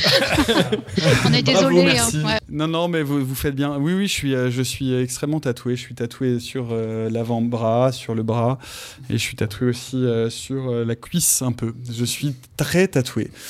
J'ai fait, euh, si vous voulez vraiment avoir de l'insider total, j'étais très peu tatoué jusqu'à il y a 5 ans, et j'ai fait ma crise de la quarantaine puisque je suis né en 1900. et depuis, je suis très tatoué. D'accord. Merci pour cette interruption. Non, interruption non, mais euh, écoute, euh, il, euh, fallait, il fallait que le peuple le sache. euh. Non, non, mais tout à fait. Donc, les gens ont le on droit de remettre- On peut savoir. remettre la musique de fond et le pep talk gens- sur l'intelligence Voilà. Non, mais, eh, mais c'est quoi les tatouages On veut savoir ce que c'est maintenant.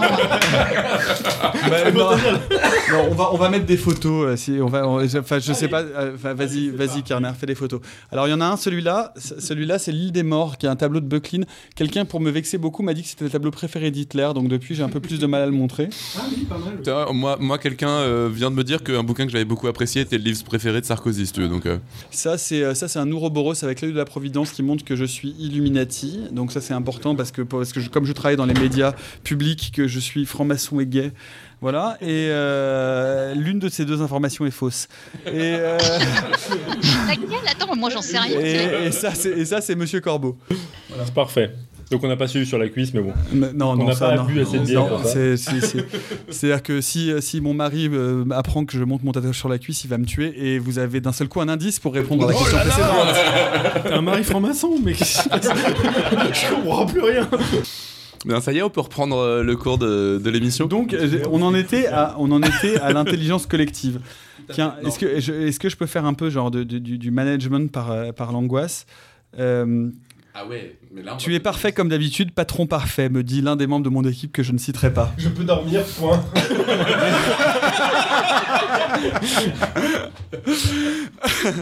Non, tu auras un bonus à la fin de l'année. Ça n'est pas moi qui décide, mais j'essaierai quand même. Ah oui, ça, on a eu. euh, c'est la DRH. hein.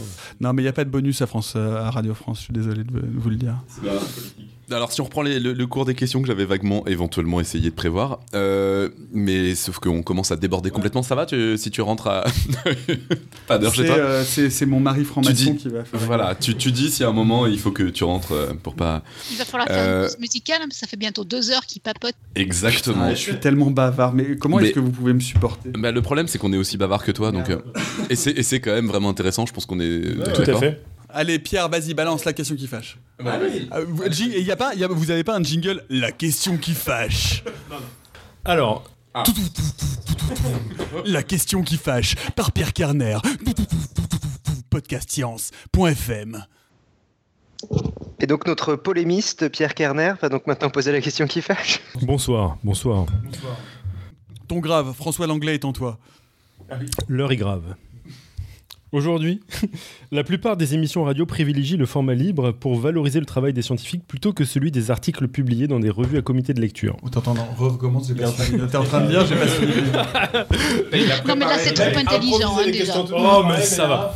En gros, sur euh, France Inter, je ne sais pas si c'est le cas sur France Culture, mais sur France Inter, il y a un billet euh, euh, important pour l'utilisation, pour valoriser le travail scientifique des livres, qui sont pourtant euh, pas à comité de lecture, qui sont beaucoup moins relus que la plupart des, euh, des, bah, des- des- des écrits que réalisent les, on va dire, les vrais chercheurs.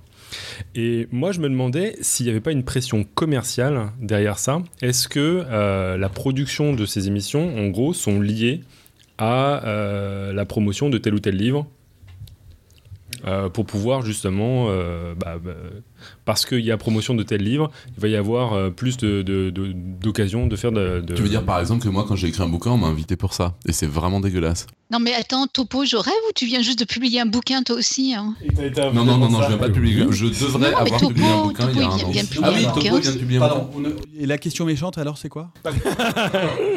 C'est- d'ailleurs. Alors, je vais, C'est c'est- peut-être le cas dans, c'est peut-être pas le cas dans la méthode scientifique, mais est-ce que c'est le cas? Est-ce qu'il y a un, un vrai, euh, une vraie liaison entre le monde éditorial des livres et le, celui de, de la radio? Oui, non, mais alors, il n'y a pas une liaison particulière entre le monde éditorial et le monde de la radio. On s'inspire pour les émissions de l'actualité au sens large, et l'actualité, c'est aussi l'actualité des publications. Enfin, simplement.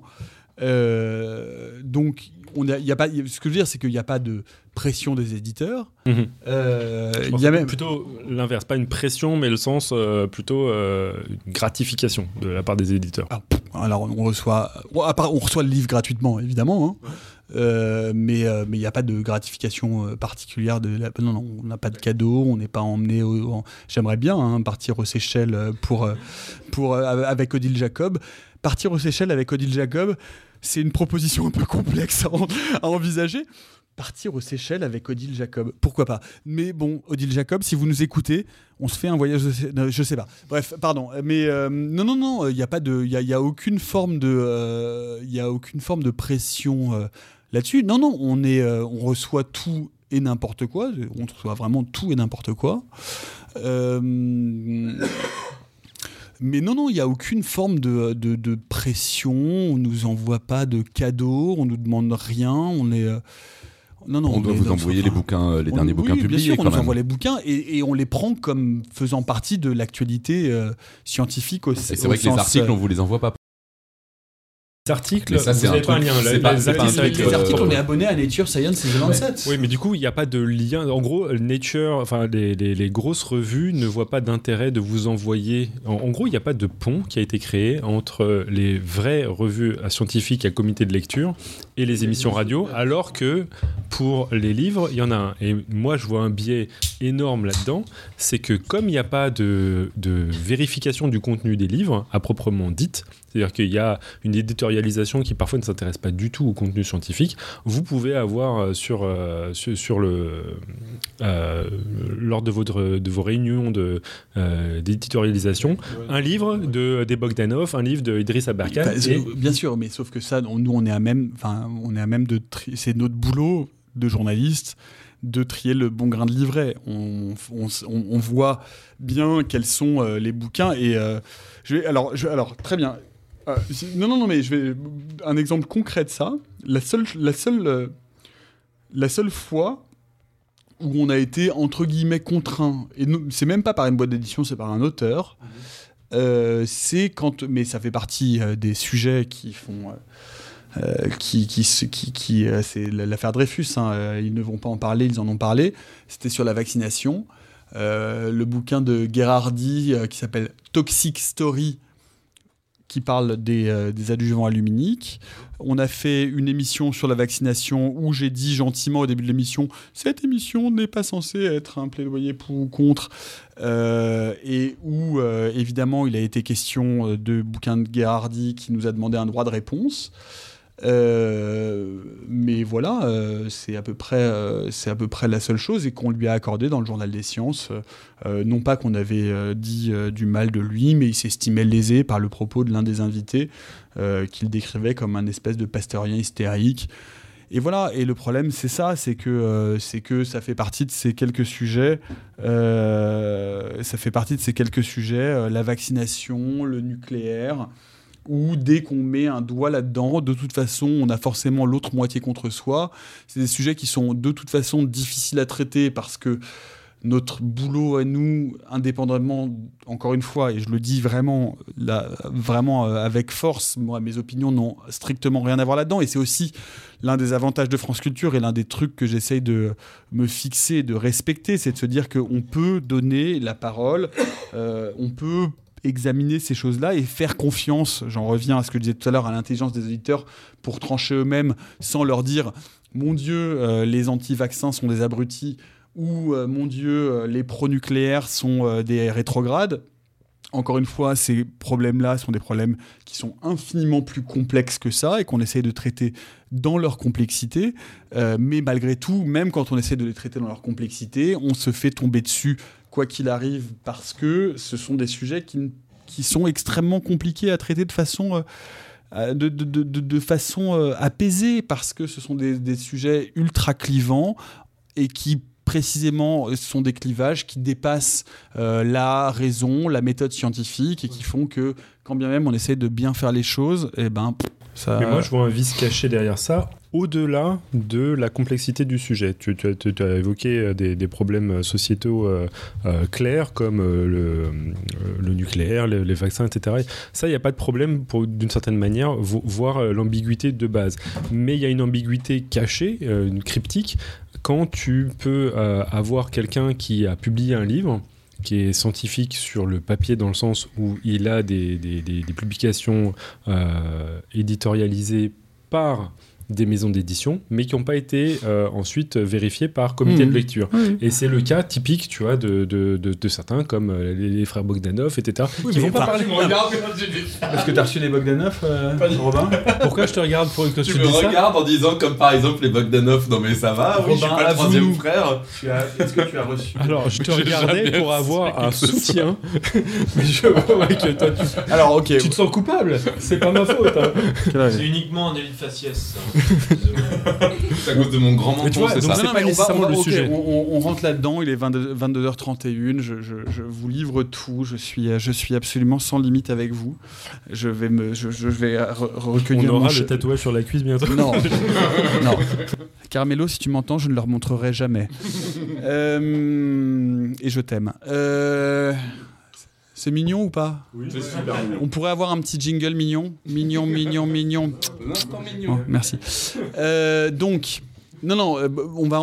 Il y, y, a un truc, moi, qui m'a chiffonné à un moment donné. Euh, cet automne, c'est que on faisait, euh, on faisait un bouquin sur euh, sur l'industrie, euh, sur l'industrie pharma... On faisait une émission, pardon, une émission sur l'industrie pharmaceutique. Et euh, on, voulait avoir, on, on, voulait avoir Irène Frachon, qui finalement, on qu'on n'a pas pu avoir parce qu'elle vit au Havre, on n'a pas réussi à avoir le duplex, bref. Et euh, je me suis retrouvé avec Philippe Even. Philippe Even, Pierre Kerner, vous voyez qui c'est? Pas, pas du tout. Personne. Bon, je me suis retrouvé avec Philippe Even à l'antenne euh, et je m'en suis rendu compte. Bah, comme souvent le jour même, parce que, je, parce que même si je regarde un peu la programmation, pas, en plus j'ai un, gros gros gros problème, c'est que j'ai une, exécrable mémoire des noms, donc je retiens pas les noms. Et puis je me dis Philippe Even, Philippe Even, que se passe-t-il? Pourquoi pourquoi ce nom me, chiffonne, etc. Philippe Even qui avait publié un bouquin avec euh, euh, Régis Debray sur les, euh, ces 4000 médicaments. Voilà, ces bouquins-là ces bouquins, les 4000 médicaments toxiques ou inutiles, euh, voilà, euh, best-seller en librairie, blablabla. Bla, bla, bla.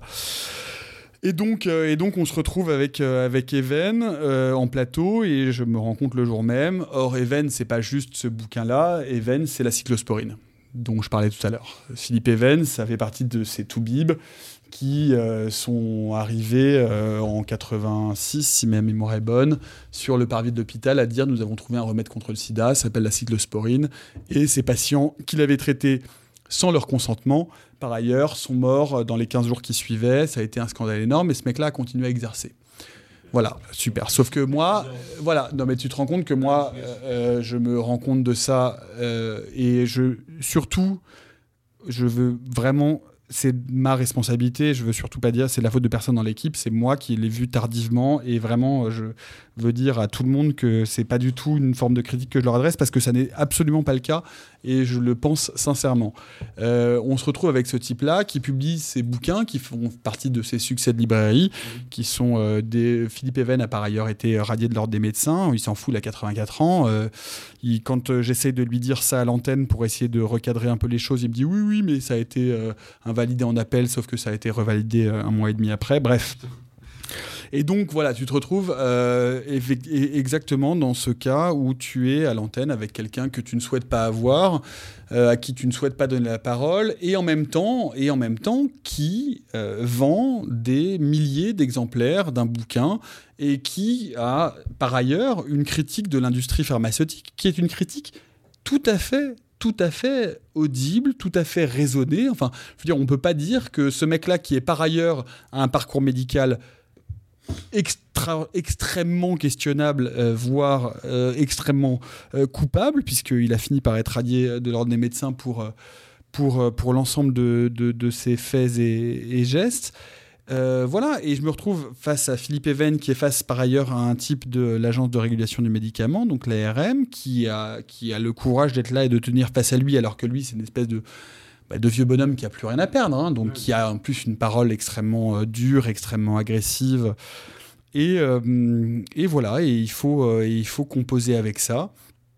Et, et ça n'a. Et voilà, et c'est bah, du coup, comment ça s'est passé Bah écoute, euh, vous pouvez aller réécouter, euh, vous pouvez aller réécouter le, vous pouvez aller réécouter le podcast. Hein. Tous les podcasts de la méthode sont disponibles euh, ad vitam, donc c'était à l'automne dernier.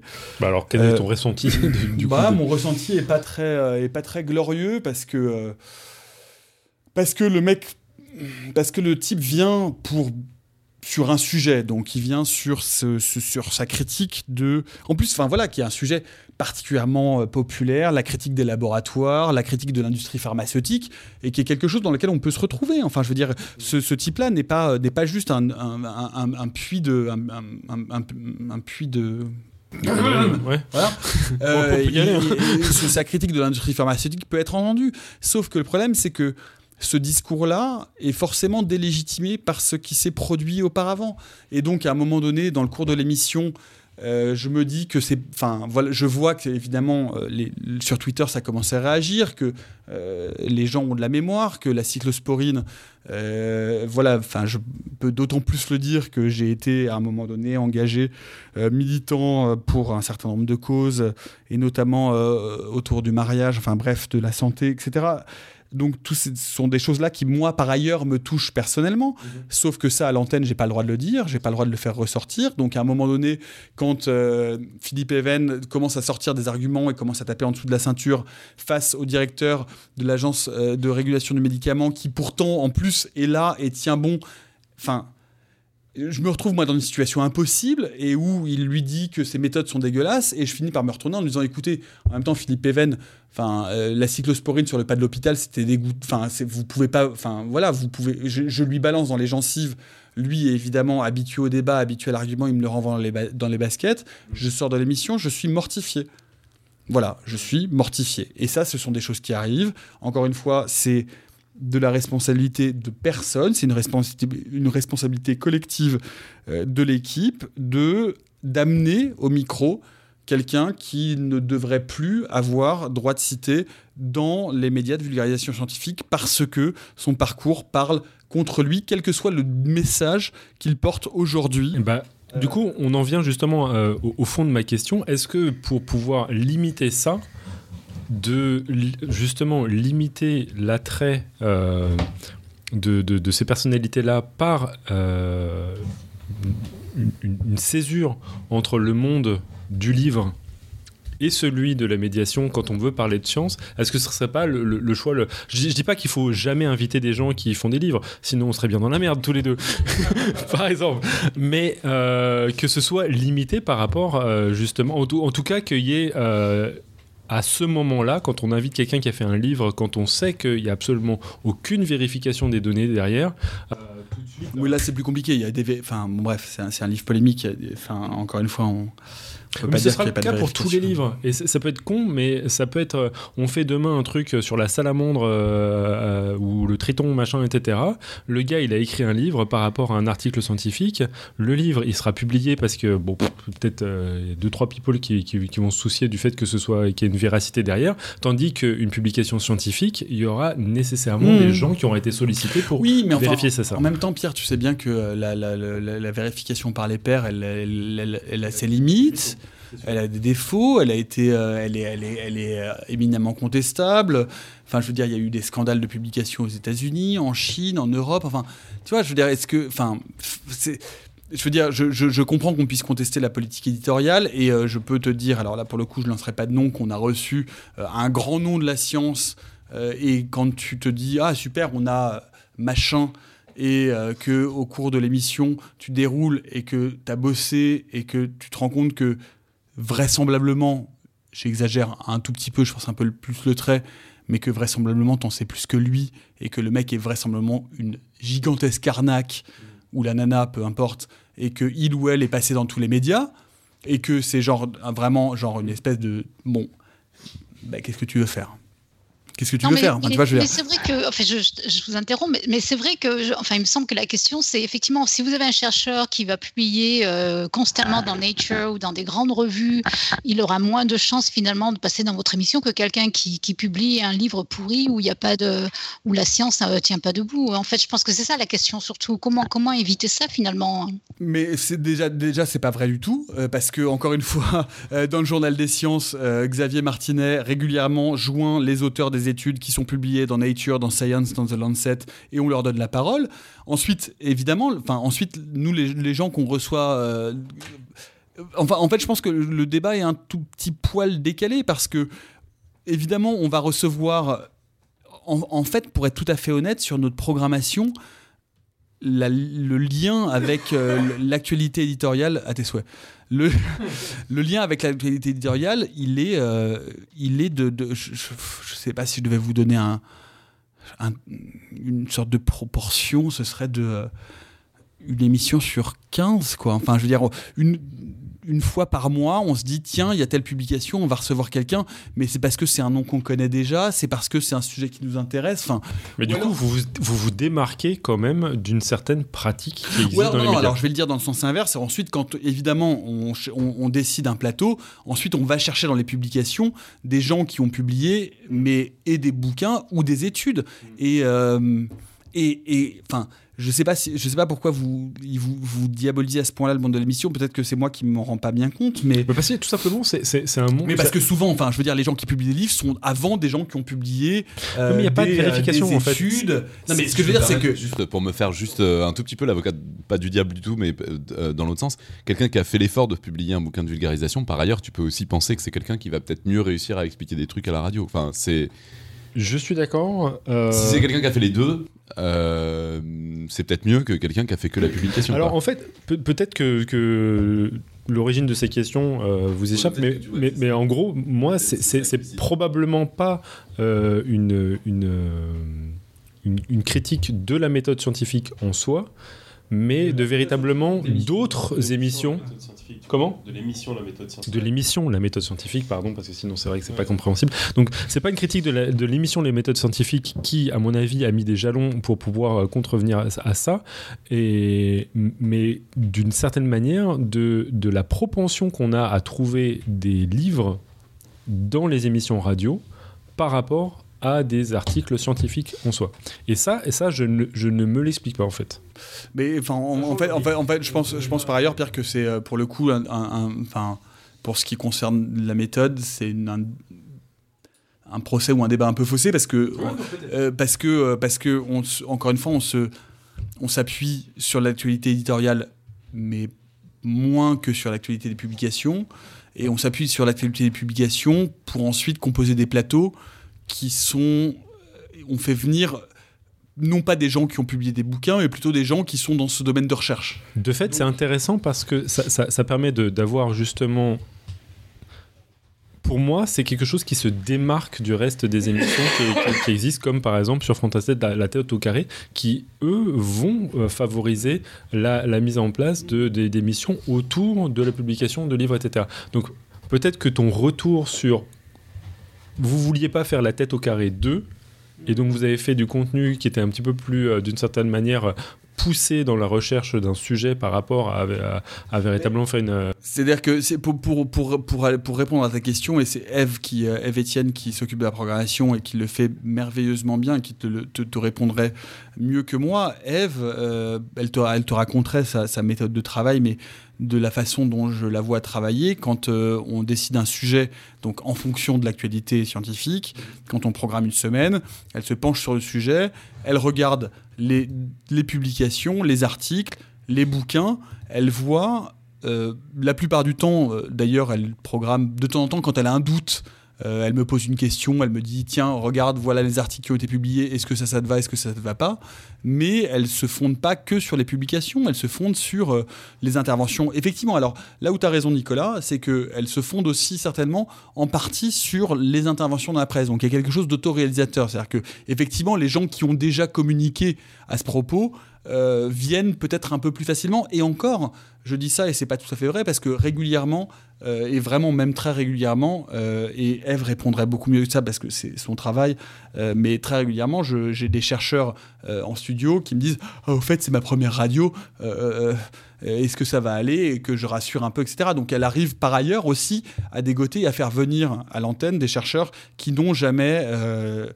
ni qui, qui n'ont jamais ni publié de bouquins euh, ni euh, ni déjà fait d'antenne ou en tout cas fait de travail de, vulga- de vulgarisation. Ce que je trouve un peu hyper intéressant et où je défendrais limite euh, Nicolas dans le fait qu'il faut faire parler un peu, un peu tout le monde, c'est que il y a des bouquins qui sont clairement des bouquins pas du tout sourcés scientifiquement, mais qui ont un sacré succès. Et moi, il y en a, je les vois en tête de gondole de librairie dans la catégorie science, ça me rend dingue à chaque fois que je les vois. Et On va du pas coup, citer de nom à maîtrise. Pardon. Voilà, mais il y en a un paquet et souvent ils ont des titres en plus bien racoleurs comme il faut.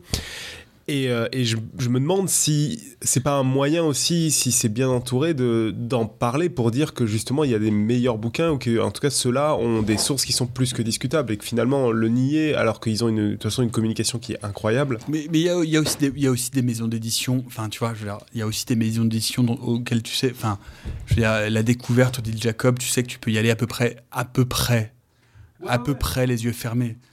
Enfin, tu Mm. vois, non, non, mais je veux dire, il y a aussi Mais un en- sérieux de certains. Ouais, ouais. Non, Pierre est pas d'accord. Mais ça, ça dépend en fait. Non, non, mais vas-y, hein. Tu as trouvé des. T'es pas d'accord toujours. Je suis pas sûr. De quoi Pour tu moi, sur- à de quoi, partir sur la du moment ou où il sur n'y a pas de, pour moi, à partir du moment où il n'y a pas d'étape à comité de lecture, je serai toujours sceptique. Toujours. Oui, non mais, non mais enfin, je veux dire, tu, tu dis, et c'est enfin, c'est intéressant, c'est-à-dire que tu pars du principe que tout. Euh, que, toute personne qui publie n'est pas passée en amont par des étapes à comité de lecture. Or, la plupart, la plupart des gens qui publient dans des maisons d'édition euh, scientifiques sérieuses sont des gens qui, avant d'être là, ou soit vulgarisent leurs travaux qui sont passés par du comité de lecture avant, ou sont des gens qui ont déjà un parcours universitaire ou un parcours de, ch- de recherche qui parle pour eux. Mais ça, ça, ça coûte je rien là, pour je moi. comprends pas mal euh, l'argument de Pierre aussi, c'est que tu as toujours un scientifique qui se met à faire ça, tu as toujours l'impression qu'il y a le- la, toujours la, la- la- la- comment est-ce qu'on l'impression qu'il a envie de bypasser justement pour certaines de ses idées ce processus-là.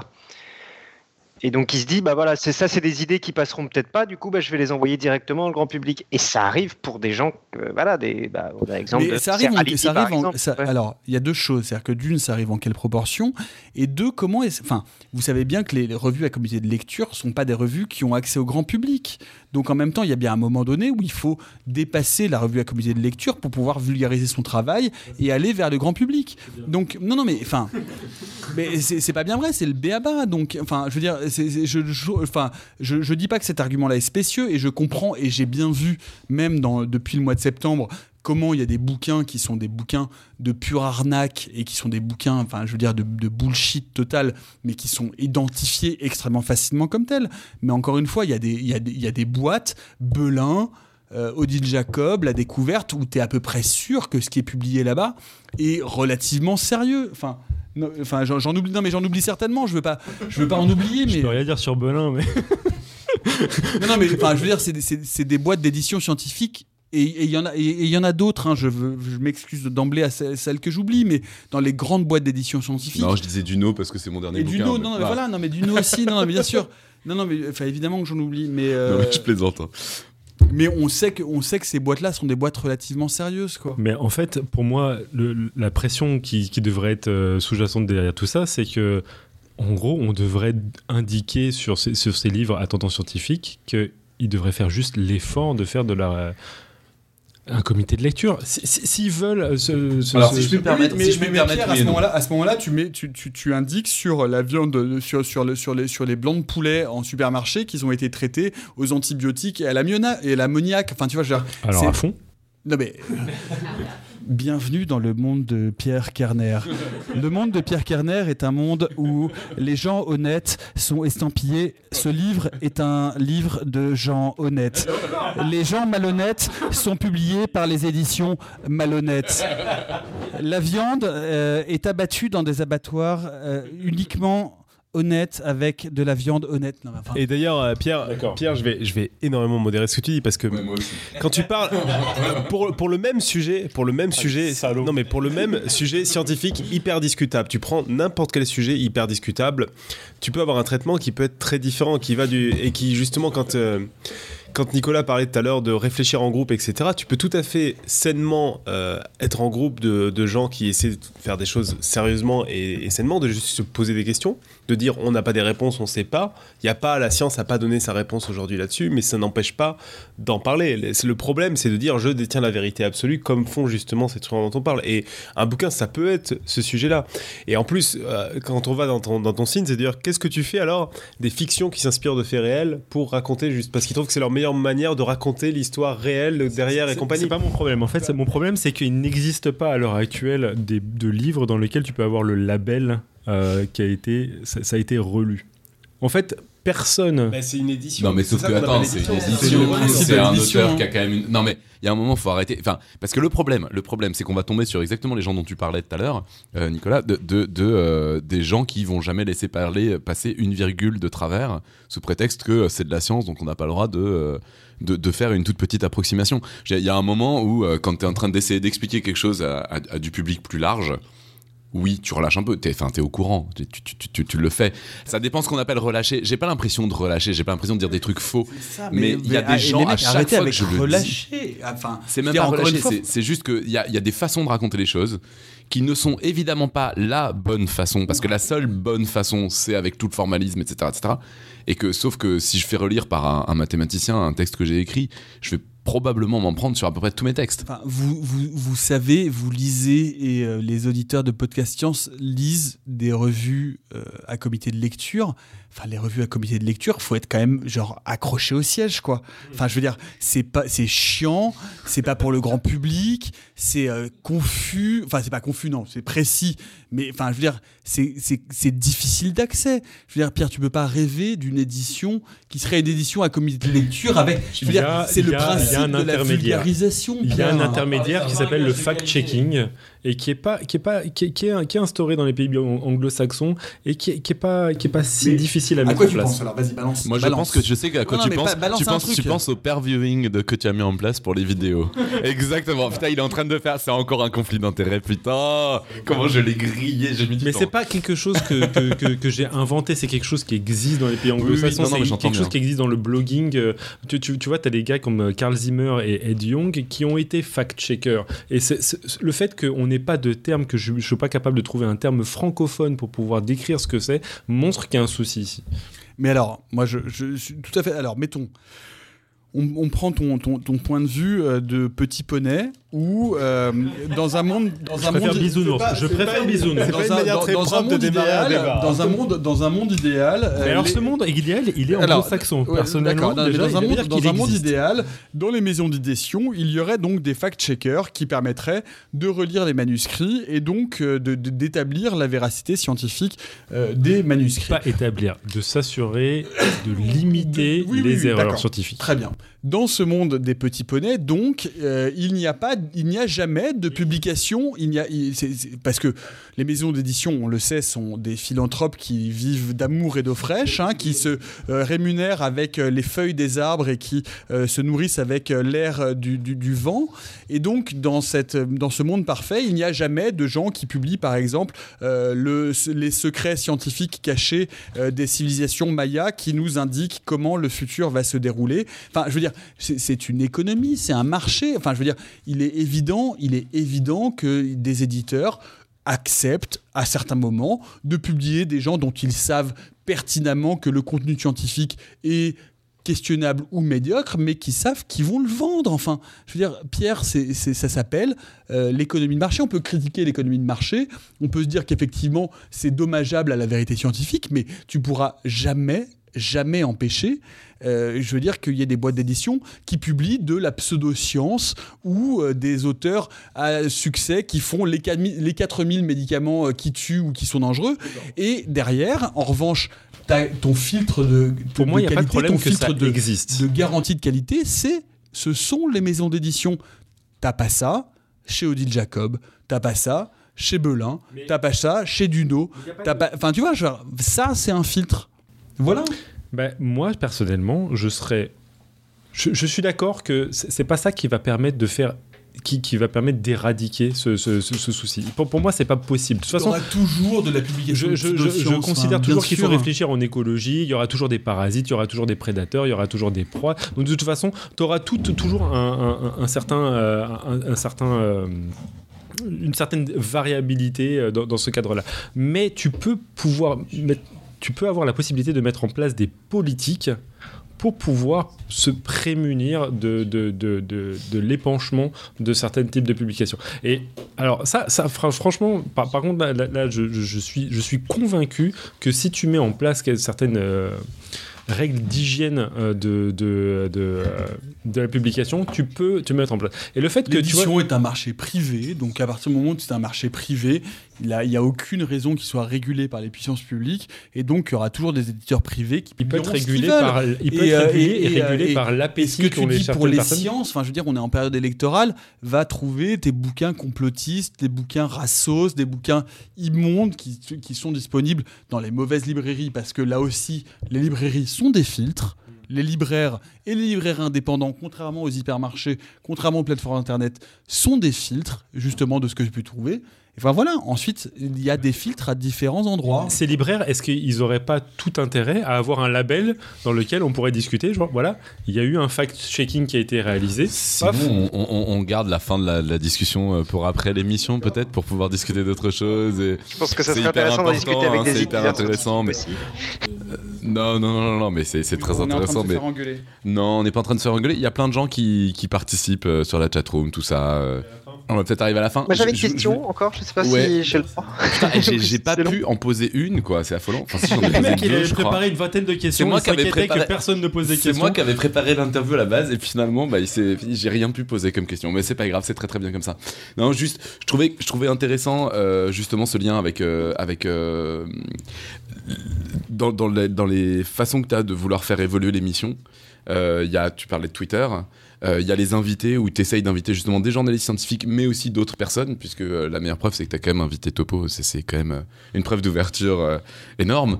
Euh, ou des gens qui tiennent des, chaînes vidéo ou des choses comme ça. Non disons que ce qui m'intéresse ce qui m'intéresse c'est le, lien que tu peux faire entre l'aspect institutionnel de, France Culture des émissions comme ça et toute la toute la vulgarisation scientifique qui se développe actuellement euh, de façon plus ou moins anarchique euh, sur internet.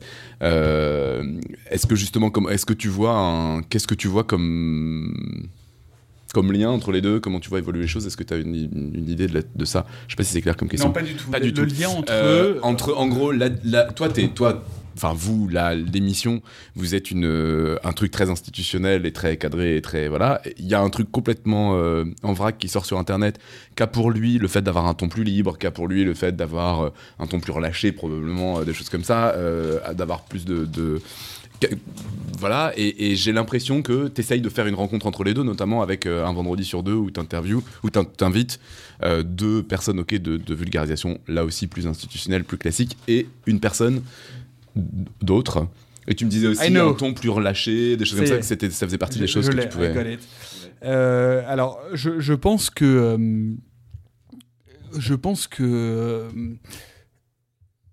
Euh, on essaye déjà d'une de se substituer à rien, on est là et qu'il est important d'occuper cet espace-là.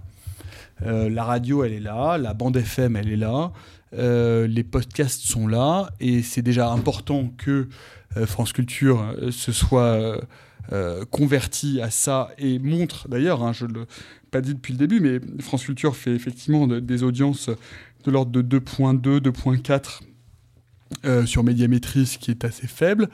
Euh, enfin, ce qui est assez qui n'est pas énorme par rapport genre, à RTL, Inter, qui sont à 10, entre 10 et 15 points d'audience. Nous, on est à 2.5, entre 2 et 2.5. France Culture, par ailleurs, est entre la deuxième et la troisième radio la plus podcastée de France. C'est-à-dire qu'on a une audience en podcast qui est, gigantesque. France Culture est exactement dans ce rôle-là, c'est-à-dire ce qu'on appelle une radio de complément, euh, qui fait que les gens écoutent leur radio généraliste, euh, RTL, Inter, Europe, peu importe, RFI, euh, ce qu'ils veulent, et France Info, et derrière, ils rattrapent, et donc France Culture est une radio de complément. Donc ça, on, remplit, on remplit absolument notre notre rôle là-dessus et j'ai complètement perdu ta question que j'avais d'ailleurs assez mal comprise. non, la question était le lien avec euh, toute la diffusion, euh, toute la vulgarisation des sciences qui se développe oui, voilà, de façon voilà. Euh, tout, ça pour dire, oui, c'est ce que je disais au départ, c'est-à-dire que on est là, donc on, occupe cette place-là. Il est important qu'on occupe cette place-là. C'est le rôle de France Culture, c'est le rôle de France Culture d'avoir une émission de sciences quotidienne. Encore une fois, il y a la méthode, mais France Culture, on n'est on, n'est pas la seule émission scientifique de la chaîne. Hein. Il y a la conversation scientifique d'Étienne Klein, il y a l'émission euh, d'environnement d'Aurélie Luneau, il y a les documentaires scientifiques qui sont diffusés de façon euh, régulière, il y a euh, la, conversation du soir qui convoque régulièrement des scientifiques avec René Friedman. Enfin bref, il y a un panel d'émissions scientifiques qui fait, je pense, de France Culture la première et la principale radio de vulgarisation scientifique sur, la bande FM française et ce dont on peut être assez fier.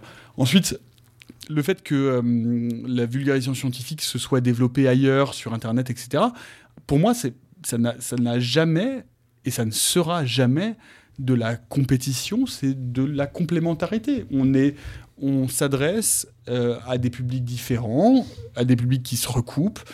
J'ai voulu, dès le départ, au début de la méthode scientifique, faire venir des youtubeurs le vendredi assis à côté de rédacteurs en chef des grands magazines de vulgarisation, non pas pour traiter les youtubeurs comme un phénomène euh, qu'on traite dans le journal de 13 heures de Jean-Pierre Pernaut en disant Oh, regardez, les youtubeurs scientifiques font beaucoup de, d'abonnés.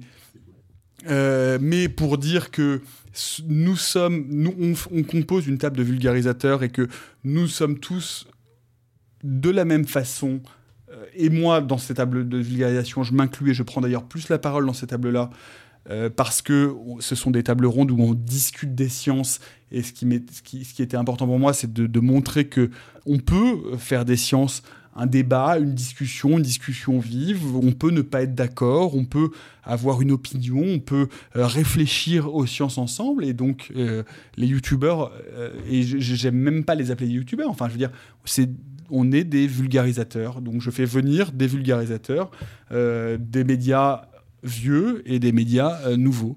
Euh, et, ça fait partie de et ça fait partie de et ça fait partie de l'ADN de, de, cette émission de la même façon que euh, dès le début j'ai voulu que euh, j'ai voulu qu'il y ait des qu'il y ait des qu'il y ait des thésards qui viennent. Enfin je veux dire qu'il y ait des doctorants qui viennent tous les mercredis pour euh, pour pour c'est quelque chose à dire pour les gens qui connaissent pas l'émission c'est quelque chose qui est vachement bien tous les mercredis y a, y a, on a on a pas la thèse en 180 secondes mais la recherche en 4 minutes ou tout plus long que 180 secondes. ce qui est une minute de plus. Exactement 60 secondes de plus. euh, pour, euh, pour venir euh, parler de la vie, et pas seulement, et encore une fois, pas seulement à la fac, pas seulement dans les labos, mais aussi dans les entreprises, dans, en RD, enfin bref, écouter les chercheurs qui sont les scientifiques de demain et qui seront et qui, qui, qui ont qui, qui, ont voix à la tribune quoi.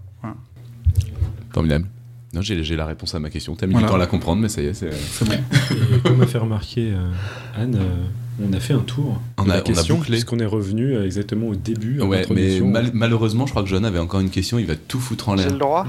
Parce que c'était super bien préparé. Pourtant, tu vois, j'avais évidemment prévu de finir avec cette question. Hein, euh, je suis en train de culpabiliser pour me faire taire là. Euh, ouais, donc je me demandais comment est-ce que tu gères euh, le, faux euh, égalitarisme de temps de parole sur des sujets qui sont un peu polémiques. par exemple, l'exemple bateau, c'est le, changement climatique. C'est les télé américaines qui, à chaque fois qu'ils invitent un mec, un scientifique du climat, ils vont inviter un climato-sceptique à côté pour dire la controverse est là. Alors qu'en science, on sait que ça marche pas, ça. C'est pas un débat politique vous vouliez finir rapidement, ça mal barré parce que c'est un, c'est un vrai, c'est un vrai, euh, c'est une vraie question. Non, non, c'est une vraie question. Non, non, mais tout à fait. Euh, et, et, on en parlait, et on en parlait tout, à l'heure pour la vaccination. Enfin, je veux dire, comment, c'est, c'est une vraie problématique. C'est-à-dire comment euh, faire entendre. Ah, par exemple, je, vais, je vais te répondre par du concret simplement. C'est-à-dire que sur la vaccination, on n'a jamais fait venir de climato-sceptiques à l'antenne de la méthode scientifique parce que nous estimons collectivement, euh, alors on s'inscrit, on sait, on, s'inscrit là-dedans que ça n'est pas un débat, ça, n'est plus un débat à avoir, d'accord? Euh, c'est plus compliqué parce que sur le, sur le climat, c'est finalement assez simple. Hein. Je veux dire, il y a une unanimité scientifique. Aujourd'hui, on sait que le climato-scepticisme est une forme de pensée réactionnaire, donc on l'écarte. Euh, on peut éventuellement l'adresser avec euh, des invités, c'est-à-dire poser la question de pourquoi euh, le climato-scepticisme a encore, a encore autant de, de succès dans l'opinion publique. Voilà, on peut s'interroger sur ces choses-là, mais on n'estime pas que cette parole-là doive être doivent être mises au, même niveau qu'une parole scientifique établie autour du climat. C'est beaucoup plus compliqué quand on aborde des choses plus, euh, plus ténues et plus tendues, comme ce que je disais tout à l'heure sur la vaccination. On sait qu'il y a des problèmes avec les adjuvants aluminiques, on sait qu'il y a des gens qui font leur beurre éditorial sur euh, euh, la défiance vis à -vis des vaccins. On sait par ailleurs, parce que euh, la science l'a montré que la vaccination est incontestablement un bienfait médical pour l'humanité, mais on ne peut pas balayer de la main le fait que la France soit le principal pays euh, qui euh, doute de la vaccination, 41% des gens, on est le premier pays au monde à douter autant de la vaccination. On ne peut pas balayer de la main le fait qu'il puisse y avoir, effectivement, même de façon marginale, des problèmes avec les adjuvants aluminiques. Donc il faut savoir comment, enfin, faut trouver la juste mesure pour mesurer euh, le temps de parole donné à ces divers interlocuteurs. C'est un vrai problème, et c'est ce que je disais tout à l'heure, et c'est un problème auquel on n'a pas euh, foncièrement de réponse.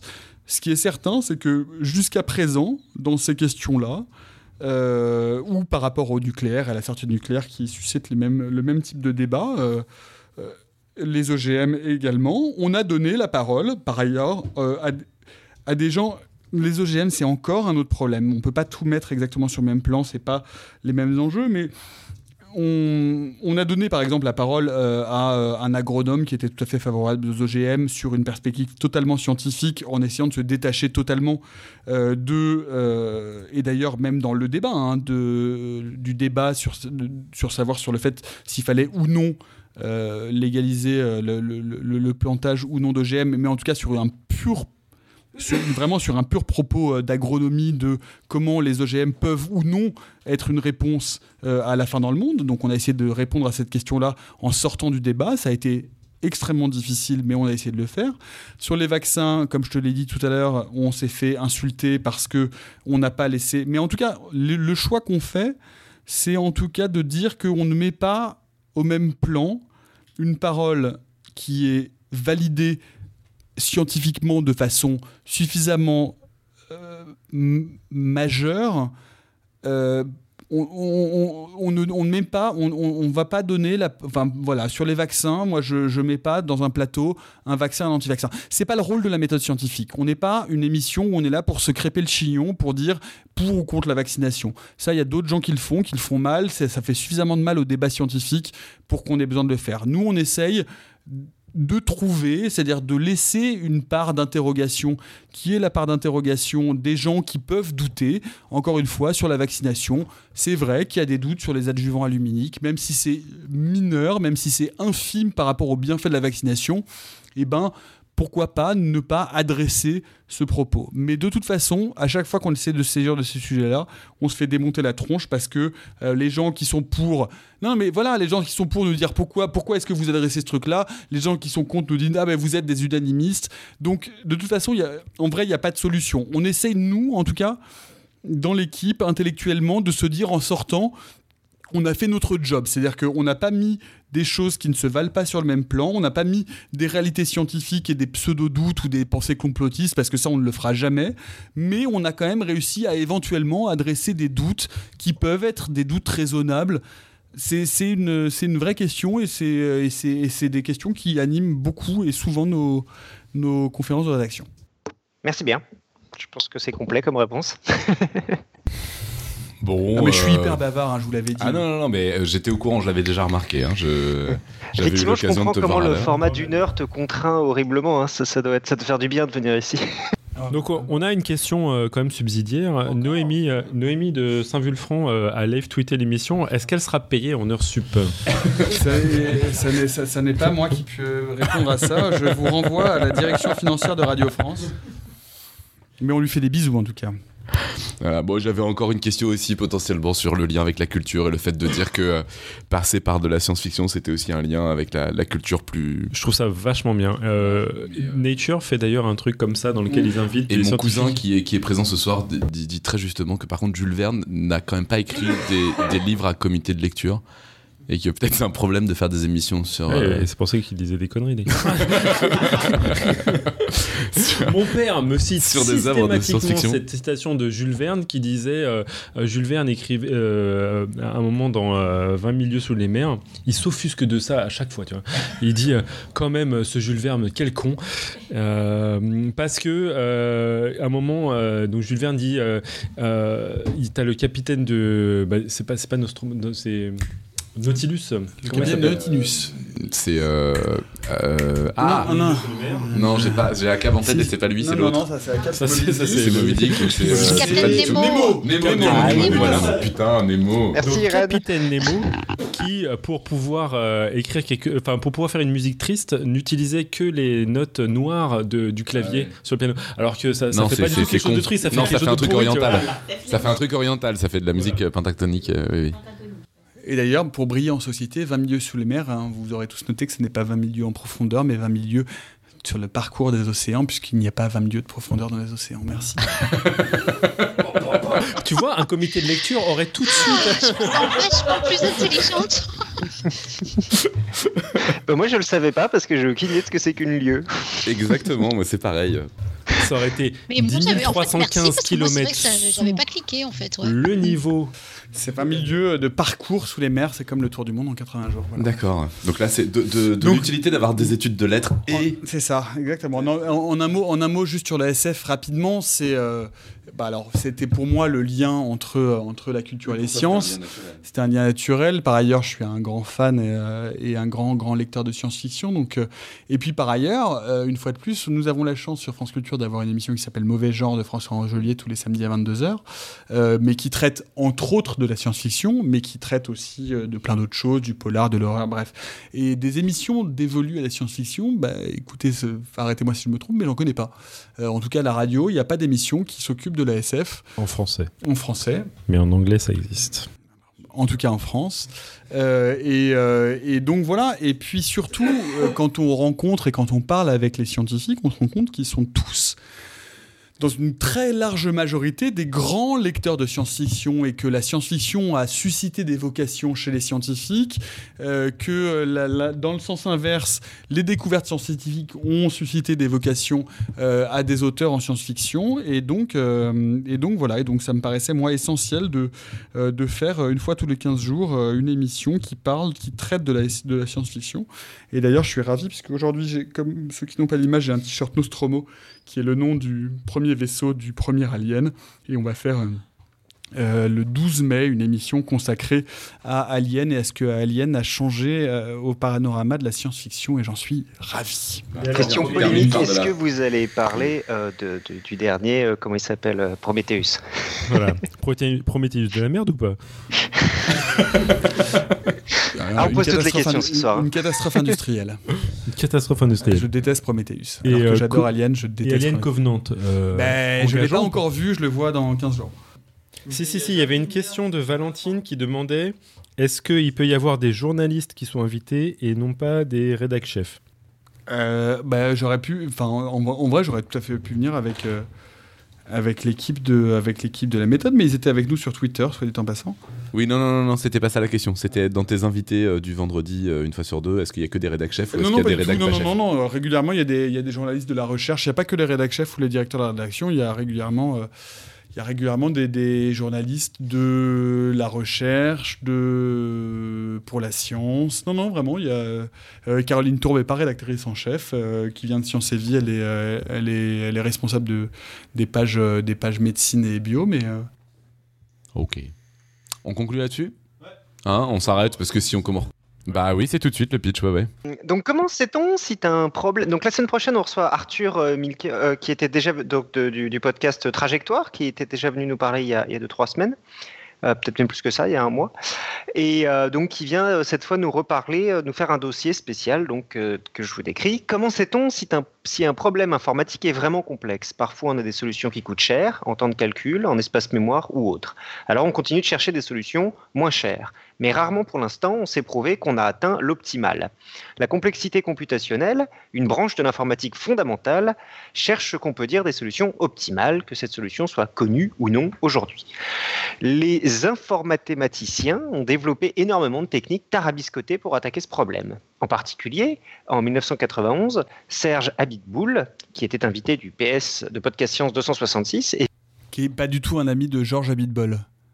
Monde de merde. Non, bon, peu importe. Ouais, moi, Donc, je ils ont publié le théorème Abitboul-Vianu. Celui-ci euh, donne une piste assez surprenante qui permettra peut-être un jour de montrer que certains problèmes ne pourront jamais être résolus rapidement. Et donc, euh, ce théorème va permettre de prétexte à Arthur, qui était déjà venu parler de calculabilité dans l'épisode 290, pour vous faire découvrir ce domaine de recherche de l'informatique fondamentale. Voilà. Ok, et donc il faudra qu'on soit attentif pour être sûr que tout le monde suit, visiblement. Mais, euh, mais on y croit, on va y arriver. Moi, je viens pas, moi. Mais si, viens, Carnet, Pierre, on a- merde. On a besoin de toi, on a besoin de toi. La côte. Alors, j'ai demandé à Nicolas de venir avec une citation. Et je l'ai vu pendant toute l'émission avec un livre d'Einstein. Alors, on adore les citations d'Einstein, surtout celles qui dit faut se méfier des citations sur Non, Internet. mais alors précisément, je, en fait, je voulais pas du tout venir avec le bouquin d'Einstein, mais je l'ai pas trouvé. Je voulais venir avec la théorie du chaos de James Gleick, qui est un, un de mes bouquins qui m'a, qui, je pense vraiment, à un moment donné, a, a- a changé quelque chose dans ma tête, a vraiment fait un, un truc. Il y y a un angle différent. J'ai compris les choses un peu différemment. C'est le gars dans Jurassic Park, là? Oui, exact. c'est- ouais, tout à fait. Merci. Tu veux reprendre un peu des, des trucs à, à- à base de à base de liqueur, voilà. Euh, mais non, non, non. euh, James Gleick, la théorie du chaos. euh, c'est, c'est- je, je, je vous épargnerai ma, ma, ma, ma- ma théorie du tout parce que j'en ai une, mais euh, je suis pas assez sous encore pour la dire. Euh, bref, et j'ai pas retrouvé la théorie du chaos, mais enfin, néanmoins, si vous l'avez pas, si vous l'avez pas lu, c'est une espèce de voilà, de, de, de, de- de recueil euh, qui permet de faire un peu l'évolution de, la conception et de la, du, vraiment du bouleversement que ça a eu de la conception des maths, alors que je suis pourtant pas du tout un matheux et c'est assez brillant. Et du coup, j'ai retrouvé euh, ces vieilles On conceptions. Tu, scientifiques. tu viens au euh, palais de la découverte pour que je te soigne sur les maths. Ces vieilles conceptions scientifiques d'Einstein euh, dans ma vieille édition Champ-Flammarion. Je déteste les citations parce que je trouve que les citations, ça veut vraiment strictement rien dire, sortir une phrase de son contexte, etc. Mais moi, il y a un chapitre que j'adore dans ces conceptions scientifiques d'Einstein, c'est le chapitre Ah, sur le les mec qu'on invite et euh, il est comme ça quoi. Il, Il dit qu'il casse le concept, nos, quoi. nos traditions les plus anciennes quoi.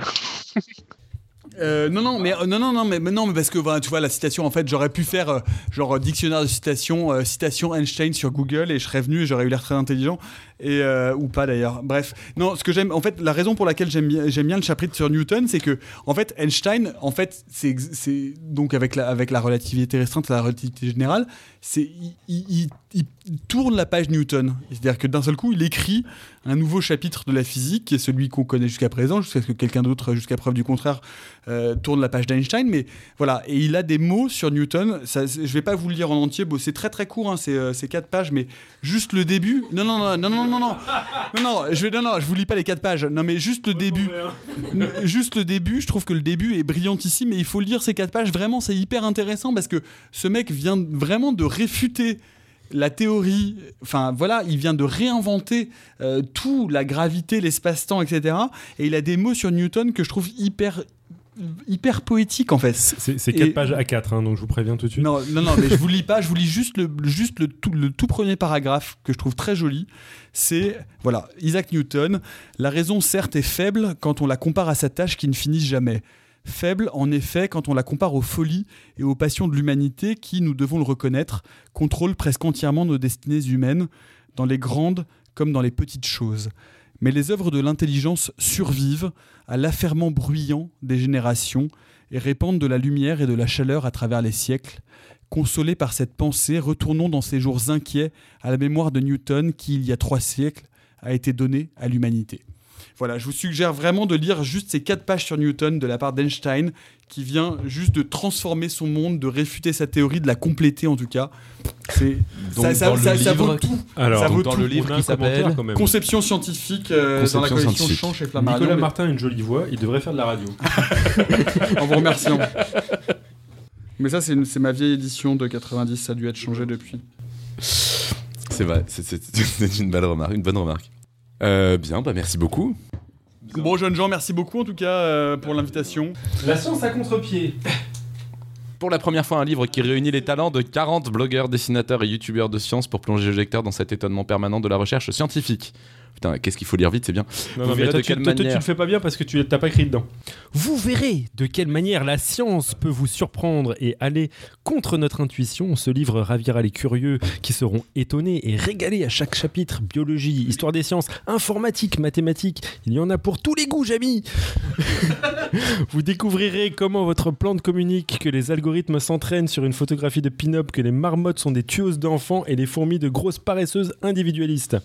Les 40 contributeurs d'Horizon Divers sont issus du Café des Sciences, sans arrobase, s'il vous plaît, c'est fini. Une communauté de blogs de sciences en français, de vidéosciences, sa plateforme de vidéo et de strip science, une communauté de blogs de BD à tendance scientifique, collection science à pub chez Belin, 22 euros, Fnac et Amazon. Il a pas la voix de question pour un champion quand ils Non. offrent les encyclopédies Non, non, non. Voilà, et aujourd'hui, il y a eu une dédicace à la librairie Priva de Toulouse. Très bien. Go. Alors 4, descendre de Lyon Science et PS euh, sur le trône en ligne. Oui, bon, bah ça d'accord. Faut aller sur le site, il y a plein de trucs là. Et je fais le. euh, oui, des caca. Oui, non, parce que. J'ai juste une requête avant de finir. hein. Je, Ouais. veux, je veux juste faire le générique de fin. Allez-y, je me- je m'occupe. Ah, Y a tu pas fais de le générique de fin.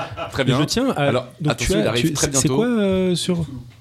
C'est Cthulhu, on est d'accord. On pourra en parler. euh, on a juste un truc qu'il faut évidemment absolument dire, c'est les 80 ans du Palais de la Découverte. On va vous faire des annonces toutes les semaines. Euh, le 21 mai, le 20-21 mai, euh, il y aura un week-end spécial avec plein, plein, plein, plein, plein de trucs. Et notamment, il y aura 24 heures non-stop de médiation du samedi 18h jusqu'au dimanche 18h. Dans lequel il y aura plein de gens que vous connaissez, euh, dont moi normalement je serai là à peu près tout le temps. Enfin, non, je vais mourir si je suis là tout le temps, mais je serai là toute la nuit en tout cas, c'est sûr. Peux faire le générique de fin ou pas? Tu fais le générique de fin, on en est à la conclusion. Merci beaucoup d'être venu et d'avoir parlé tout ça. Euh, on aime beaucoup que tu sois bavard. Générique de fin.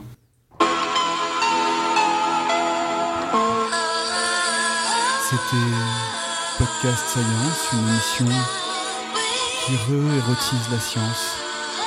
Des voix d'hommes, beaucoup de voix d'hommes, énormément de voix d'hommes pour parler de science, mais pour parler de plus que de science, pour parler de la vie, pour parler des hommes finalement, des hommes, des femmes, des hommes et des femmes qui font la science, qui sont la science et qui oublient parfois que la science, c'est aussi ça, c'est aussi des corps, des peaux, des voix, des poils, beaucoup de poils, parfois trop de poils, mais c'est aussi ça la science, même chez les femmes.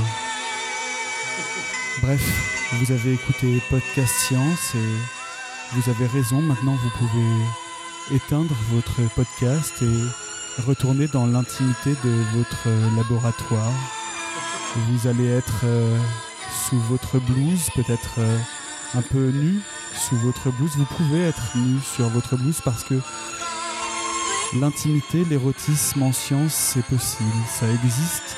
Même s'il y a parfois trop de poils, c'est possible.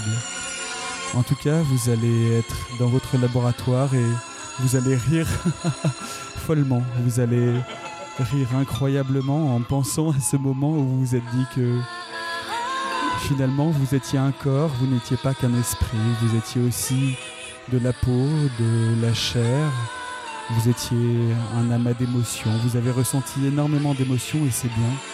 Et vous allez en ressentir encore plus la semaine prochaine grâce à toutes ces voix d'hommes, parce qu'il y a beaucoup de voix d'hommes. Une voix de femme, mais beaucoup de voix d'hommes et beaucoup de poils. Une excellente soirée. Bravo, bravo.